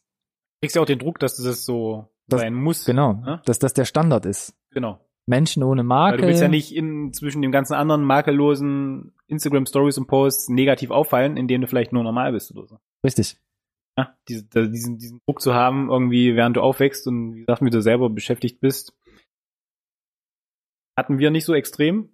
Zumindest nicht von der äh, Social Media Seite. Richtig, genau. Ähm, ich meine, die Probleme beim Großwerden, ähm, wenn ich mit, wenn du vielleicht nicht der Angesagteste in der Klasse bist, irgendwie ähm, Freunde zu finden, äh, vielleicht verliebt zu sein und da irgendwie äh, Kontakt herzustellen zum jeweiligen Person. Die Probleme sind ja nicht neu. Die Ja. gibt's schon immer, ne? Aber diese ganze Social Media Schiene gibt dem Ganzen jetzt noch so eine ähm, neue Komponente ein bisschen Na klar. macht's nur im Zweifel komplizierter. Alles ist direkt digital, alle können es schneller, besser, alles Ja, kann es im kommentiert. Internet ist, ist es halt im Zweifel auch im Internet, ne? Und das ist halt eine gewisse Verantwortung. Ähm, ich muss sagen, tatsächlich, äh, um zwei Punkte gleich zu machen. Den einen wollte ich Bitte. vorhin schon raushauen, Bitte. als es um das äh, verfügbare Licht ging und so weiter. Ja. Alles im Film, was du an äh, Social Media oder generell ne, auf einem Bildschirm siehst, ist echt. Das heißt, sie haben es vom Bildschirm abgedreht, was dich ja auch ähm, von der Cinematografie oder generell äh, visuell vor gewisse Herausforderungen stellt, dass das okay aussieht, dass das interessant aussieht, dass du erkennen kannst, keine Spiegelung, dass du als Zuschauer sehen kannst, was ist und was du siehst und was dort gescrollt wird, ist auch ähm, nicht irgendwie in Post rein editiert worden, sondern sind alles echte Accounts. echte Accounts, echte Seiten, echte, echte Tweets. Seiten und sie scrollen wirklich im Internet. Da ist also äh, unheimlich aufwendige Vorarbeit Genau. geleistet worden, diese ganzen Accounts anzulegen, mit Inhalten zu füllen, damit dann wirklich äh, also die Twitter-Accounts, die Instagram-Accounts und die ganzen Posts da sind, dass die authentisch aussehen und dass sie da halt einfach durch ihren Feed auch durchscrollen kann. Unheimlich beeindruckend. Äh, sie haben das alles abgefilmt, um diesen echten Effekt zu haben und bringt mich zu dem Punkt dann am Ende, weil das eben auch so ist, dass das gefühlt eigentlich ein Lehrfilm aktuell für Eltern ist, hätte ich Mhm. gesagt, die vielleicht sich ein bisschen abgehängt fühlt, fühlen von dem Kram. Ja. weil du hast ja wirklich, ich meine, das ist auch wiederum ein Kritikpunkt. Ich weiß nicht, ob die, die Jugend wirklich in jedem Social Media unterwegs ist, weil dort original sie ist ja wirklich überall. Also sie ist auf YouTube, auf Instagram, auf Twitter, auf Buzzfeed. Sie, sie ist ja wirklich überall vertreten. Nein, nicht nur sie ist überall. Das, jeder ist ja, überall. jeder ist überall und, und, und, und zieht sich das alles rein, Ja. letzten Endes. Ähm, vielleicht ist das so, keine Ahnung, und Snapchat und was nicht alles gibt. Ähm, genau. Aber äh, ja, ich habe ähm, das Gefühl, Eltern können da potenziell ein bisschen raus sein, äh, potenziell ein bisschen raus sein und ich glaube, der Film äh, da nicht nur einen guten Einblick vielleicht in, in die Gefühlswelt, sondern tatsächlich auch, ähm, ja, wie so ja bedient wird. Das fand ich äh, echt gut, gut gemacht. Weil du siehst es tatsächlich immer, wenn es nicht echt ist oder optimiert ist oder wie auch immer. Ja, klar. Also das ist unheimlich, unheimlich authentisch und ich finde, sie haben es mit ihren Montagen, die sie dann da hatten, in diesen Sequenzen auch sehr schön gelöst, weil am Ende ist es natürlich vielleicht im Zweifel auch ein bisschen langweilig, einfach nur irgendwie so einen flachen Bildschirm abzufilmen. Äh, und sie haben ja dann da immer irgendwie halbtransparente Blenden drüber gelegt, um dann diese Sequenzen ähm, ein bisschen Tiefe zu geben. Ja, für mich war es auch die optische Darstellung von dieses Vermischen, diese Überblendung Ja. zwischen virtueller und, und, ja, wahrhaftiger Realität letzten Endes, Ja, dass das zu einem wird letzten Endes. Dass man sich Ja. an dem, an dem digitalen letzten Endes das zum Vorbild nimmt und das versucht halt in, in der realen Welt, sage ich mal, ähm, hat ja mehrere zu. Es macht das adaptieren. Bild interessanter. Sie, Genau. genau. Das ist der einfachste Aspekt letzten Genau, Endes. da, so, dann vermischt es sich, wie du gesagt hast, so ein bisschen, ne, die äh, Person, die du nach außen repräsentierst und die, die Person, die du im Zweifel tatsächlich bist und äh, ja, naja. Wie immer, um es gar nicht aber diesmal so aufzublasen, habe ich mir zwei, diesmal zwei Hypothesen Oh. ausgedacht. Will es aber diesmal gar nicht so breit trampeln. Nee, hau raus. Hypothese 1, Eighth Grade definiert ein neues Filmgenre. Uh. Uh. Nicht Coming of Age, okay, hau. ja. Und die zweite Hypothese, Eighth Grade ist der beste Jugendfilm aller Zeiten. Oh. Zeiten, Zeiten, Zeiten. Zeiten. Mhm. Mm. So wie schon in den letzten Ausgaben äh, will ich noch ein, zwei äh, Sachen ansprechen und damit versuchen, ein bisschen meine äh, Thesen zu unterfüttern. Ja. Ich komme zuerst zu den Cons, zu den Nachteilen. Uh, es gibt also diesmal welche. Es gibt eins. Bin- bin ich- und das, bin ich das, da bin ich eigentlich ziemlich gemein. Ähm, und das ist Meckern auf sehr hohem Niveau, denn ich habe, oder wir haben beide gerade gesagt, es ist alles sehr reduziert. Ähm, es, ähm, ja, Elsie Fischer mit ihrer Darstellung ist so authentisch und nah dran, dass ich halt wirklich sagen würde, oh, komm Mädel, ich nehme dich in den Arm, so eine Schwesterfigur irgendwie, ich kaufe das total ab. Ähm, und ihr Vater, gespielt durch äh, Josh Hamilton, ähm, ist ein guter Schauspieler, aber dadurch schon fast, da, dass er Schauspieler, siehst du, dass er Schauspieler und deshalb ist es für mich fast immer so ein bisschen rausgefallen. Das liegt aber auch daran, dass äh, diese eine Sequenz, die ich eigentlich tatsächlich sehr schön fand, am Lagerfeuer, Oh ja, da komme ich auch noch zu sprechen. die ist ganz toll. Ja, Die ist wirklich toll. Aber die ist auch die Sequenz im Film, die sich am meisten wie ein Film anfühlt. ja, Wie ein Skript. Das er rüberbringt. Dieser lange Monolog. Der ist mega schön. Mega emotional. Der hat mich total gekriegt. Das ist für mich vielleicht sogar der beste Moment des Films. Aber der ist halt auch der filmigste Moment im Film. Ja. Wenn das irgendwie Sinn macht. Und äh, fühlt sich deswegen tatsächlich so ein bisschen wie ein Antikörper an. Im Vergleich zu dem ganzen Rest. na auch da, und, und das ist, das ist überhaupt gar nicht böse gemeint. auch da Ja. finde ich, ist es so ein bisschen, äh, bisschen schwarz und weiß. Man könnte es ja jetzt natürlich interpretieren, ähm, dass der Vater natürlich in einer völlig anderen Welt ist. Also man könnte es jetzt er filmtheoretisch sich vielleicht in der, in der analysieren. realen Welt besser artikulieren. Er kann sich vielleicht äh, besser artikulieren und vielleicht diese Metaebene, er ist einfach ein richtiger Schauspieler und hebt sich dadurch innerhalb des Filmuniversums auf der Leinwand zusätzlich nochmal von seiner Tochter ab, Boah, das ist schon richtig die ja da erstmal, äh, der da erstmal reinwachsen muss. Hm. Und deshalb auch da so ein riesiger Step zwischen, zwischen Tochter- und Vaterverhältnis ist. Aber ja, es gibt so eine Szene, die ist ein bisschen gegen Ende des Films, wo sie zusammen äh, ja, am Lagerfeuer, sie verbrennen eigentlich äh, so eine Erinnerungsbox von ihr. Ja, ja. Ähm, das ist einfach ein sechsminütiger Dialog. Ich habe es mir extra nochmal rausgeschrieben, wie lang, wie lang Mhm. das Ding eigentlich geht. Ähm, fast ausschließlich vom Stativ gedreht. Also es passiert relativ wenig. Erstens, wann sieht man das heutzutage noch, ohne dass es eine Fahrt ist, das wild hin und her, hin und her geschnitten wird oder dass man dann schon längst eigentlich wieder zwei Szenen weiter ist. Hashtag Outlaw King. Und ähm, Ja, aber da, wo, wo er erzählt, dass, dass er sie liebt, dass er immer, äh, dass er immer für sie da ist und da wäre und sie dann am Ende von dieser Szene einfach nur aufsteht und äh, ihn, ihn und dem äh, Hals fällt und äh, sie sich umarmen, das ist dann halt einfach von ihr, wo ich sage, ja, das hat man halt, das kaufe ich 100% ab. Die Bewegung, Ja, wie sie es ja, macht, das ist ja. einfach, das ist einfach real life, kann man einfach so sagen. Und das ist eine super tolle Szene. Und damit bin ich eigentlich schon wieder bei den, bei den Pros gelandet. Die. Lagerfeuerszene zum Beispiel. Ja. Also da ist das Schauspiel ist einfach, einfach toll und ich kauf, äh, kauf das eigentlich dem kompletten Cast so wie es ist ab. Ja. Habe ich eigentlich schon erwähnt, der Look in viel, äh, ungeschönte Optik, vor allem auch bei den Darstellern. Man hat halt, ähm, jetzt muss ich glaube ich den, den, den, den Bogen noch ein bisschen, noch ein bisschen größer spannen. Und zwar Look and Feel, bevor ich komme. Ich habe hier so Stichpunkte wie, man hat eine ungeschönte Optik, das habe ich gerade eben schon gesagt. Man hat nicht diese fette Hollywood-Bombast-Optik, was auch immer. Aber was mir halt vor allem gefällt, nicht nur bei, ähm, bei Elsie Fischer, ähm, diese, ähm, ich sag mal, realistischen Darsteller. Und wenn ich, da muss ich jetzt mal einen Vergleich machen. Und zwar habe ich mal geguckt, was sind denn so die Filme der letzten Jahre, Coming of Age, wo man sagt, das waren vielleicht so die größten Das Dinger. ist noch ganz wichtig, das ist noch ganz wichtig, dass du das ansprichst, weil äh, es gab etliche und Mhm. ich sehe in deiner ich sehe deine Liste schon und da beim, fällt mir mindestens jetzt in der le- letzter Zeit noch mindestens ein weiterer ein. Du kannst, kannst die gerne erweitern. Ich, ich, ich schieße erstmal kurz los, Ja. äh, in chronologischer Reihenfolge. The Perks of Being a Wallflower 2012 mit ähm, Emma Watson, Mhm. ähm, Außenseitergang schlägt sich irgendwie durch. The Fault in Our Stars, ähm, jetzt habe ich ihren Namen schon wieder vergessen. Sh- Shay Wood, Woodley, Woodley? Shailene Woodley. Shailene Woodley.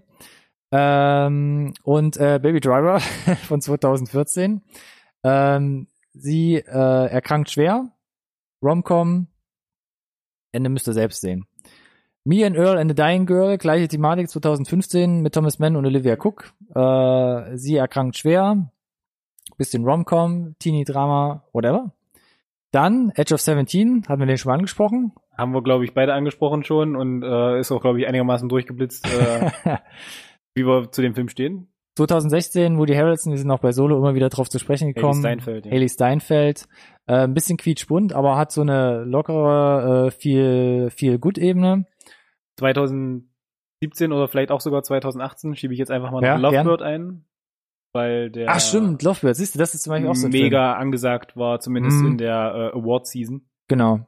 Das wäre eher noch so ein Film, wo ich sage, der kommt vom Look eher noch so am, am ehesten, Ja. ist so vergleichbar Ja. mit, mit. Das ist auch nicht so lange her und muss ich deswegen so ein. Stück weiter mit vergleichen. Ah, stimmt, da muss, da muss ich ja fast zu meiner Schande gestehen, den habe ich komplett fast schon wieder rausgeschmissen bei mir, weil ich fand den ganz nett und er war so, auch so Ja, locker flockig, ja. aber da fand ich ein bisschen, da war der Hype ein bisschen groß. Da gab es relativ viel Hype und den konnte ich auch nur bis zu einem gewissen Grad nachvollziehen. Hm. Und dann äh, dieses Jahr hat er auch sehr großes, äh, weitläufiges deutsches Release, Love Simon. Love Simon vor allem eher so ein ähm, so ein eher äh, eher fast schon schweres Thema. Jemand ist in der in der Highschool war es glaube ich spielt das ähm, homosexuell und will oder muss sich outen. Ja, ist schon Highschool, genau. Genau, aber auch da quietschbunt, es ist Mhm. immer irgendwie locker lässig. Äh, er, er befindet sich trotzdem in so einer Art äh, äh, Clique, die mehr oder weniger immer zu ihm steht. Ähm, und vor allem bei Love Simon kann man gut gucken, kann man sich sonntags in die in die Decke knudeln beim Tee und mit der Freundin irgendwie schauen. Aber was mich da auch massivst gestört hat, Love Simon, er muss sich outen, ja, in so einer Highschool, die aber bis auf zwei, ähm, bis auf, bis auf zwei Bullies eigentlich überhaupt keine Gefahr darstellt, wo ich sage so, du bist doch total wohl behütet. Also was kann dir groß passieren? Denn es gibt ja schon mindestens einen Schwulen an der Schule. Und dann lebt er in so einem prunkvollen Haus mit Jennifer Garner als Mutter, wunderschön. Sie haben tolle Autos, teure Autos. Ja, ähnliche, ähnliche Baustelle wie bei Edge of 17, so Und- gut wie er ist. Genau, so gut wie er ist. Und das hat man halt ganz oft. Oder man hat halt wie bei The Fault in Our Stars oder Perks of Being a Wallflower oder sowas, hat immer irgendwie Krankheiten oder schwere Ja. Verluste, wo man sagt, okay, man muss unbedingt jetzt den verstorbenen Elternteil oder irgendwas an Krankheiten in den Fokus drücken, um es noch größer Ja. aufzublasen. Wobei, auch hier in dem Film, die sind alle gut wohl behütet. Die leben da alle in ihren schönen großen Häusern. Das stimmt, Ja, die das stimmt. Äh, Freundin, die sie nicht mag, hat ein riesiges Pool. Äh, der Papa fährt sie mit dem Auto rum. Sie hat ihr MacBook, sie hat ihr iPhone. Genau. Ähm, also Aber es wird Auch da werden die etwas besser Privilegierten wieder porträtiert. Genau. Mu muss man einfach ja, sagen. nee, es ist jetzt keine Darstellung irgendwie, also wirklich, man muss am Hungertuch äh, knabbern und muss zusätzlich noch damit klarkommen, sondern es ist wirklich schon trotzdem so ein Luxusproblem eben in Dingen. Aber dieses ganze Drumherum wird halt nicht so in Szene gestellt. Und ähm, das macht es einfach viel nahbarer. Ja. Aber und, und, und weiter, sie hat ihre Probleme und so weiter, aber es ist auch jetzt nicht so, dass hier unsere Protagonistin ähm, in der Schule groß irgendwie gekietzt wird oder so. Das, Der hat sie einfach nur komplett rausgezogen aus allem. genau. Ist unheimlich ruhig, hat dadurch kaum Freunde irgendwie, wird kaum wahrgenommen Ja.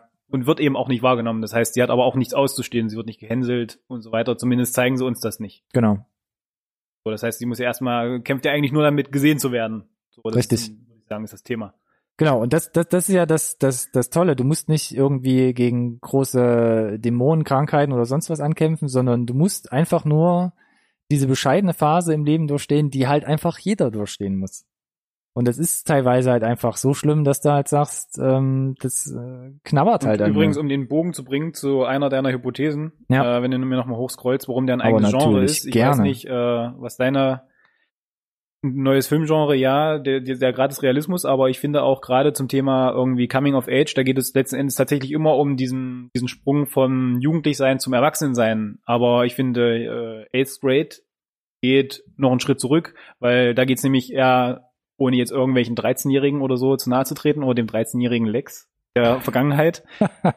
ich finde, in dem Film kommt er noch ein bisschen raus, dass sie eben genau diese, diesen, diese Gratwanderung machen. Da gibt's diese großartige Szene, wo sie wirklich wie irgendwie Kindergartenschüler durch diese Highschool gehen müssen, mit einer Schulter angepackt, wo du wirklich und durch diese teilweise schon großen, irgendwie Zehntklässler oder so, die sind halt wirklich gerade, machen gerade den Sprung vom Kindsein eher noch, ne, hin zum, zum Jugendlichsein. Also noch irgendwie eine Stufe vor typischen Coming-of-Age-Filmen, weil alle, die wir aufgezählt haben, sind sie nun mal schon älter. Ja, ne? Da reden wir von auch. 16, 17, 18-Jährigen.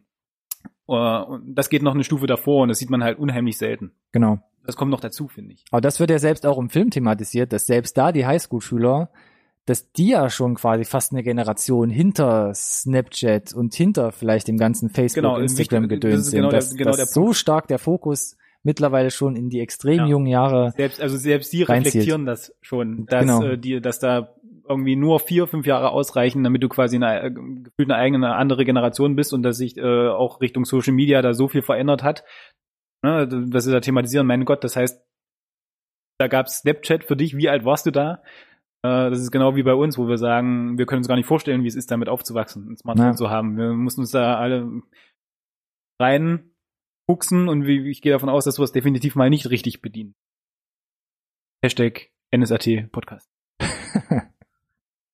Ansonsten gibt es ja einige Punkte, die wir halt mehr oder weniger so schon aufgezählt haben. Also Ja. mir gefällt total die Kameraarbeit, dass sie halt immer extrem an, an, an Kayla halt heften, dass man wirklich immer an ihr dran ist, eine unglaubliche Nähe zu ihr aufbaut und sich und sie stellt damit einfach den Dreh und den kompletten Angelpunkt im gesamten oder für den gesamten Film dar. Und ähm, gleichzeitig schafft man es aber durch ihre Erzählung und wir haben es gerade gesagt, mit den Überblendungen zu Social Media rein und wieder raus, dass sie halt nicht nur sie im Fokus steht, sondern halt ähm, stellvertretend für diese gen ganze Generation halt ähm, letzten Endes quasi sich da aufstellt. Ich hätte gern noch einen, einen Kritikpunkt, den ich gerne einbringen möchte. Oha. Ich habe keine Ich glaube, wir sind aber leider schon am Ende angekommen. Schönen Abend noch. Ähm, so äh, Frontier, also erstmal muss ich sagen, ich die Erzählweise hebt sich auch ab von den anderen Filmen, die wir aufgelistet haben, weil Ja. die sind tatsächlich Filme, die einen richtigen roten Faden haben und eine Geschichte erzählen, die irgendwie einen Anfang, Mitte und ein Ende hat. Du hast auch irgend- irgendwo dein Klimax dann irgendwo zwischendrin, wie es halt genau, so typisch. hier habe ich tatsächlich eher das Gefühl, dass es fast, das hat fast Episodenform. Mhm, das fand ich auch. Ist das auch so? Ja. Und ich finde, nicht jede der Episoden bringt den Punkt so richtig für mich rüber, zumindest. Oder anders gesagt, ähm, bei einigen Sachen ist sicherlich eine bewusste Entscheidung gewesen, fehlt mir dann so ein bisschen auch die Auflösung.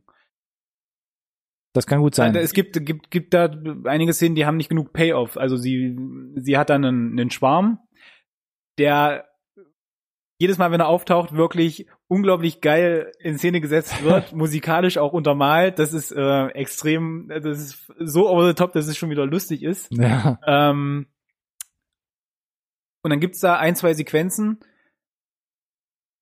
und das war's.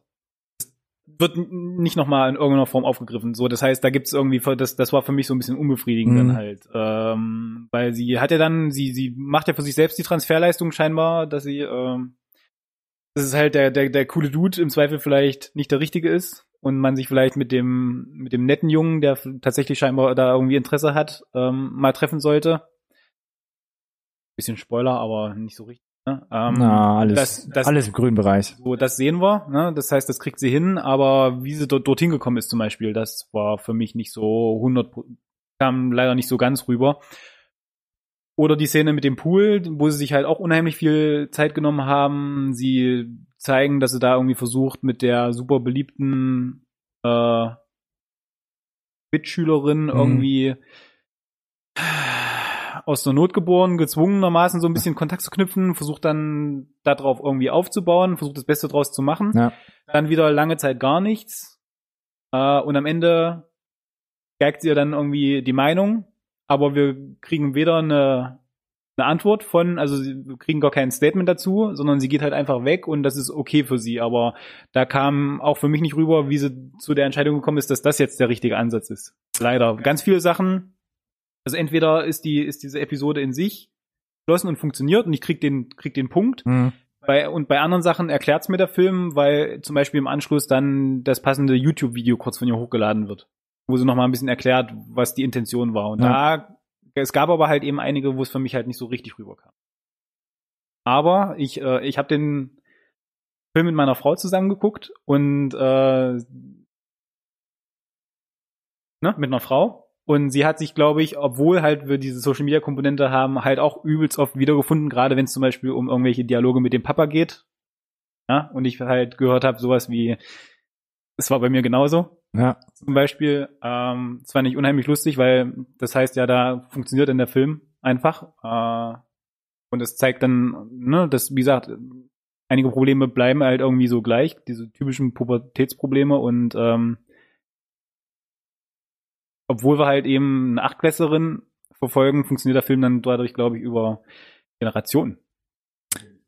Kann ich nachvollziehen, würde ich auch so stehen lassen, die Kritik. Ich für meines Erachtens fand das sogar auch wieder erfrischend, weil ja, vielleicht gibt es nicht so diesen riesen Payoff. Ich fand es aber trotzdem äh, zum großen Teil schlüssig und ich fand es ganz gut, dass es halt genau solche Szenen gab, die einfach verpuffen. Weil im, im wahren Leben und ich glaube vor allem im pubertierenden Alter ist ja so, viele Handlungen führen direkt zur Eskalation, führen zu ungeplanten Handlungen oder verpuffen, weil sie einfach so in ihrem Mikrokosmos spielen, ob man da jetzt die Freundin mal anschnauzt oder völlig impulsiv irgendwas sagt, was überhaupt keine Auswirkung hat, weil es einfach pubertäre Gespräche und Mini-Eskalationen sind. Da fand ich das eigentlich äh, völlig okay und fand es gut, dass man es einfach so stehen gelassen hat auch. Hat für mich das Ganze einfach, ja, hat's, hat's nicht aufgerieben oder kaputt gemacht, fand ich also. Für mich hat's passt trotzdem. Mhm. Ja, na, wie gesagt, ich habe jetzt, das war jetzt nur eine Anmerkung. Ja. Ähm, Was ich dagegen auch äh, voll in die gleiche Kerbe schlagen möchte, ist, ist die Musik. mhm. Fand den Soundtrack ähm, sehr gelungen. Ähm, ist so, Ja, ich würde sagen, Elektropop oder vor Ja. allem Elektro. du redest jetzt von dem geschriebenen Soundtrack Genau, für von den dem, Film, von dem, es gibt ja auch genau, noch äh, es gibt so ein paar, Einspieler. genau, es gibt so ein paar äh, Popstücke, die man sich rausgesucht hat, die auch schon Ja. im Trailer zu hören sind. Ja. Ähm, der Original Soundtrack stammt größtenteils von Anna Meredith Mhm. aus Großbritannien und ähm, macht so teilweise Elektropop, der wirkt so leicht, mehr oder weniger leicht locker so Mhm. ähm, die Szenen ganz gut trägt aber teilweise auch in bestimmten Sachen den Film so aufreißt, nämlich wo zum Beispiel ähm, der Schwarm dargestellt wird, wo ich dachte, das ist gerade so laut, so basslastig und ähm, ich äh, für mich wurde ein bisschen transportiert, wie es die sich gerade fühlt. Also ich Ja, wurde so genau, erschlagen genau. und äh, glaub, dachte so, oh, ist mir das gerade unangenehm, dass es so Mhm. laut ist und dass das jetzt passiert, wie es ist. Und das hat eine richtig gute Wirkung dabei gehabt. Ja, ja, das, das, genau. Ich glaube, das war auch genau die Intention, ne? Das ist auch elektrische Musik, weil das, glaube ich, auch genau passt zu dieser neuen Generation, die halt nur noch hier alles äh, virtuell macht Ja. äh, und elektronisch, von daher halt entsprechend auch die Musik so. Ähm, ich fand persönlich äh, die Menge an Musik und an, an Einspielern bewegte sich hart an der Grenze, dass es genug ist. Mhm. weil wir gehen teilweise irgendwie, vergehen keine 30 Sekunden, wo du nicht vom, nachdem irgendwie ein Einspieler zu Ende war, direkt in den nächsten übergehst. Das war wie, wir hatten das schon so im Ansatz, fast in einem Musikvideo bist. Also da, das war so ein, ich, ich, musste un, unweigerlich, das ist jetzt ein kompletter Gedankensprung, Oh, versuchen wir zu folgen, ja, an okay. Suicide Squad denken, der auch ein un, unglaublich, Okay. der hat einen unglaublich ikonischen Soundtrack, ganz viele coole Original Songs sich rausgesucht. Und dann zum Beispiel im Intro von Suicide Squad werden dann direkt irgendwie fünf oder sechs innerhalb von drei, vier Minuten rausgehauen, für 20 Sekunden angespielt und dann, und dann, dann damit ver gehst du halt in die Gefahr, dass die, ähm, dieser Effekt, den das halt hat, ne, verpufft Ja. Weil es überhaupt keine Relevanz mehr hat, weil es ist halt irgendwie einfach da, wie so eine Fläche, die immer da ist. Und ähm, ich fand, hier war halt, hat es funktioniert noch, alles gut, ja. Ähm, aber er war halt kurz davor tatsächlich, dass das passiert. Es war aber, fand ich noch, hat sich noch in Grenzen gehalten. Aber ja, ich musste manchmal dann auch dran denken, ähm, okay, jetzt aufpassen, äh, kommt ein bisschen oft. Wo ich äh, aber mehr äh, dran denken musste, war für mich eigentlich fast so Sucker Punch, weil du es jetzt gerade gesagt hast. Da Mhm. fand ich es noch viel extremer. Da hat man ja auch alles reingeballert an Musik. Plötzlich kommt Björk da um die Ecke und dann Das- kämpft man da richtig, ja. plötzlich Ja, und ja. Äh, man weiß gar nicht mehr, wo vorne und hinten ist. Ähm, ansonsten, ähm, was musikalisch, also noch, noch als Beispiel, es gibt so eine Pool-Szene, was ja auch eine Riesenüberwindung für sie ist, äh, weil auch da sieht man, sie hat nicht den perfekten Körper, sie hat vielleicht, wenn man das so sagen darf, möchte ich mir gar nicht anmaßen, vielleicht ein paar Kilo zu viel drauf, obwohl ich, eigentlich ist es falsch, das zu sagen. Zum, zum aktuell scheinbar irgendwie von irgendwem anerkannten Ja. Stereotyp. Die- Ja, die, zu diesen fiktiven Standard und Genau. wird auf eine Poolparty eingeladen und muss sich dann natürlich da im Badeanzug zeigen und das ist natürlich erstmal in so einer Riesengruppe total unangenehm. Ja. Und sie hat sich umgezogen und steht noch im Haus und guckt quasi Ja. durch so eine riesige Glastür raus und es setzt plötzlich diese fast schon psychedelisch wirkende Musik ein und es gibt in Slow Motion dann eine Kamerafahrt über diesen ganzen Pool mit diesen ganzen Kindern, die spielen, raufen, was auch immer. Und es Während sie sieht, runterläuft, ne? Oder? nee, sie steht, sie steht noch sie da, steht die ganze Zeit am Ja. Fenster und man macht mit so einem mega Zoom, zoomt man über dieses ganze Areal, macht dann ein paar Zwischenschnitte auch noch so. Und es ist eins zu eins wie, wie das Schaf vor der Raubtierfütterung. Es guckt wirklich so in diesen, in diesen, in diesen Käfig voller Raubtiere und diese Das Musik stimmt, ja. verstärkt diesen Eindruck enorm und das, da geht die Symbiose halt zu 100 Prozent komplett auf. Also ganz, ganz große Leistung. Und da glaubt man, spürt man auch so ein bisschen das Geschick von Bo Burnham, der musikalisch da Ja. zwar schon einfach so ein bisschen 0-1, mal hier in die Vollen und da fast gar nichts, ähm, schon sehr krassen Kontrast schafft, aber da, glaube ich, ein sehr gutes Händchen hat. Ähm, und damit müsste ich eigentlich fast schon meine Thesen gestützt haben. Ähm, genau, du hast vorhin gesagt, neues Filmgenre, weil ich einfach finde, es ist so ein Mix aus fast schon, also die These, Eighth Grade definiert ein neues Filmgenre, ist so ein Mix aus fast schon dokumentarischen Ansatz, Ist es definitiv, ja. hat aber auch so ein Low-Budget-Feeling, Mhm. ähm, fühlt sich aber trotzdem nach so einer äh, doch gut budgetierten ähm, Indie-Produktion an. Und das war für mich einfach so ein neuer, frischer Ansatz, den man bestimmt schon mal in ein oder anderen Sachen so gesehen hat, aber dieses Thema und wie es gemacht wurde, war für mich so doch mal wieder was, was Nettes, Neues. Und dafür, wir hatten ja auch die Vergleiche jetzt schon gezogen zu den ganzen anderen Coming-of-Age-Filmen, ist äh, Eighth Grade für mich so der beste Jugendfilm aller Zeiten, weil du, glaube ich, als, als Charakter, ähm, auch als Jugendlicher extrem nah an den Charakteren selbst bist, du dich sehr gut identifizieren kannst und du halt nicht irgendwie einen Krebs leiden, äh, irgendwie einen schweren Schicksalsschlag oder was auch immer brauchst, um einfach ähm, die Geschichte zu erzählen. Ja. Und der größte Vorteil, den ich auch noch an dem Film finde, ist, ist die Auflösung des Films.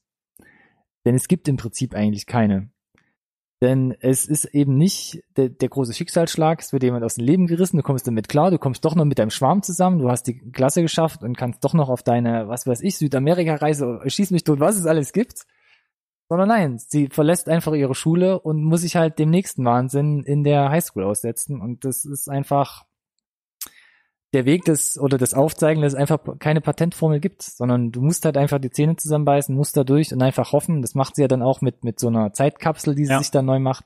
Du musst einfach hoffen, dass es irgendwann vorbei ist und dass du halt irgendwann Du hast es drüber lachen kannst. gerade schön gesagt. Das sind genau die Momente, die ich in einigen von diesen kurzen Episoden hatte, ne? Hm. Zähne zusammenbeißen und durch. Teilweise wollte ich mir irgendwie dort über den Kopf ziehen, weil es wirklich gefühlt fast schon cringe-worthy war. Okay. noch dran zu bleiben, weil es halt wirklich so unangenehm ist und das sollte einem bewusst sein, glaube ich, ne? Zum Thema hier, wir hatten ja die ganzen anderen typischen Hollywood-Produktionen halt aufgelistet, die man teilweise eben auch ganz angenehm runtergucken kann, die vielleicht dann im Zweifel auch mit einem Happy End enden.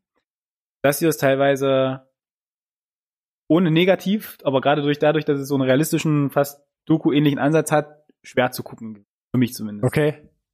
Also, wie gesagt, nicht böse gemeint, ne, gar nicht. Also, es ist kein, kein Kritikpunkt, absolut nicht. Aber es ist halt eben eine ganz andere Baustelle Mhm. als dieses, ich sag jetzt, seichte, was man vielleicht sonst gewohnt ist. Hm. Und das glaube ich ganz gut, wenn man das weiß vorher. Ja, ich habe versucht, meine Thesen zu stützen. Ja. Kann, äh, glaube ich, für uns beide sprechen. Wenn ihr die Möglichkeit habt, den zu sehen, wenn wir rausfinden auch, dass er vielleicht doch noch irgendwo in Deutschland anläuft, dann versuchen das auf jeden Fall nochmal rauszukramen. Genau, entweder hauen wir es in einer Episode raus oder wir ähm, Posten es irgendwie im Social Media mal. Für Dafür wäre es ratsam, uns zu folgen. Uh, wie können wir das? Wie können Sie das denn?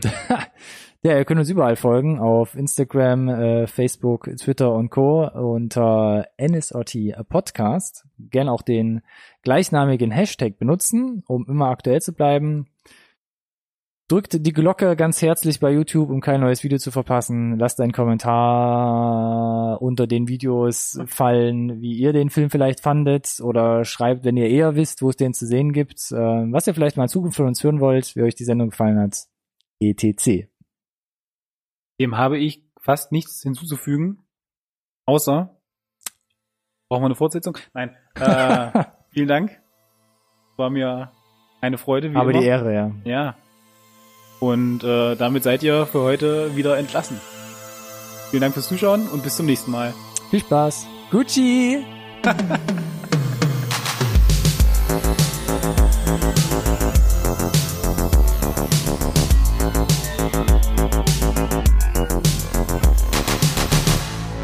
This conversation can serve no purpose anymore. Goodbye.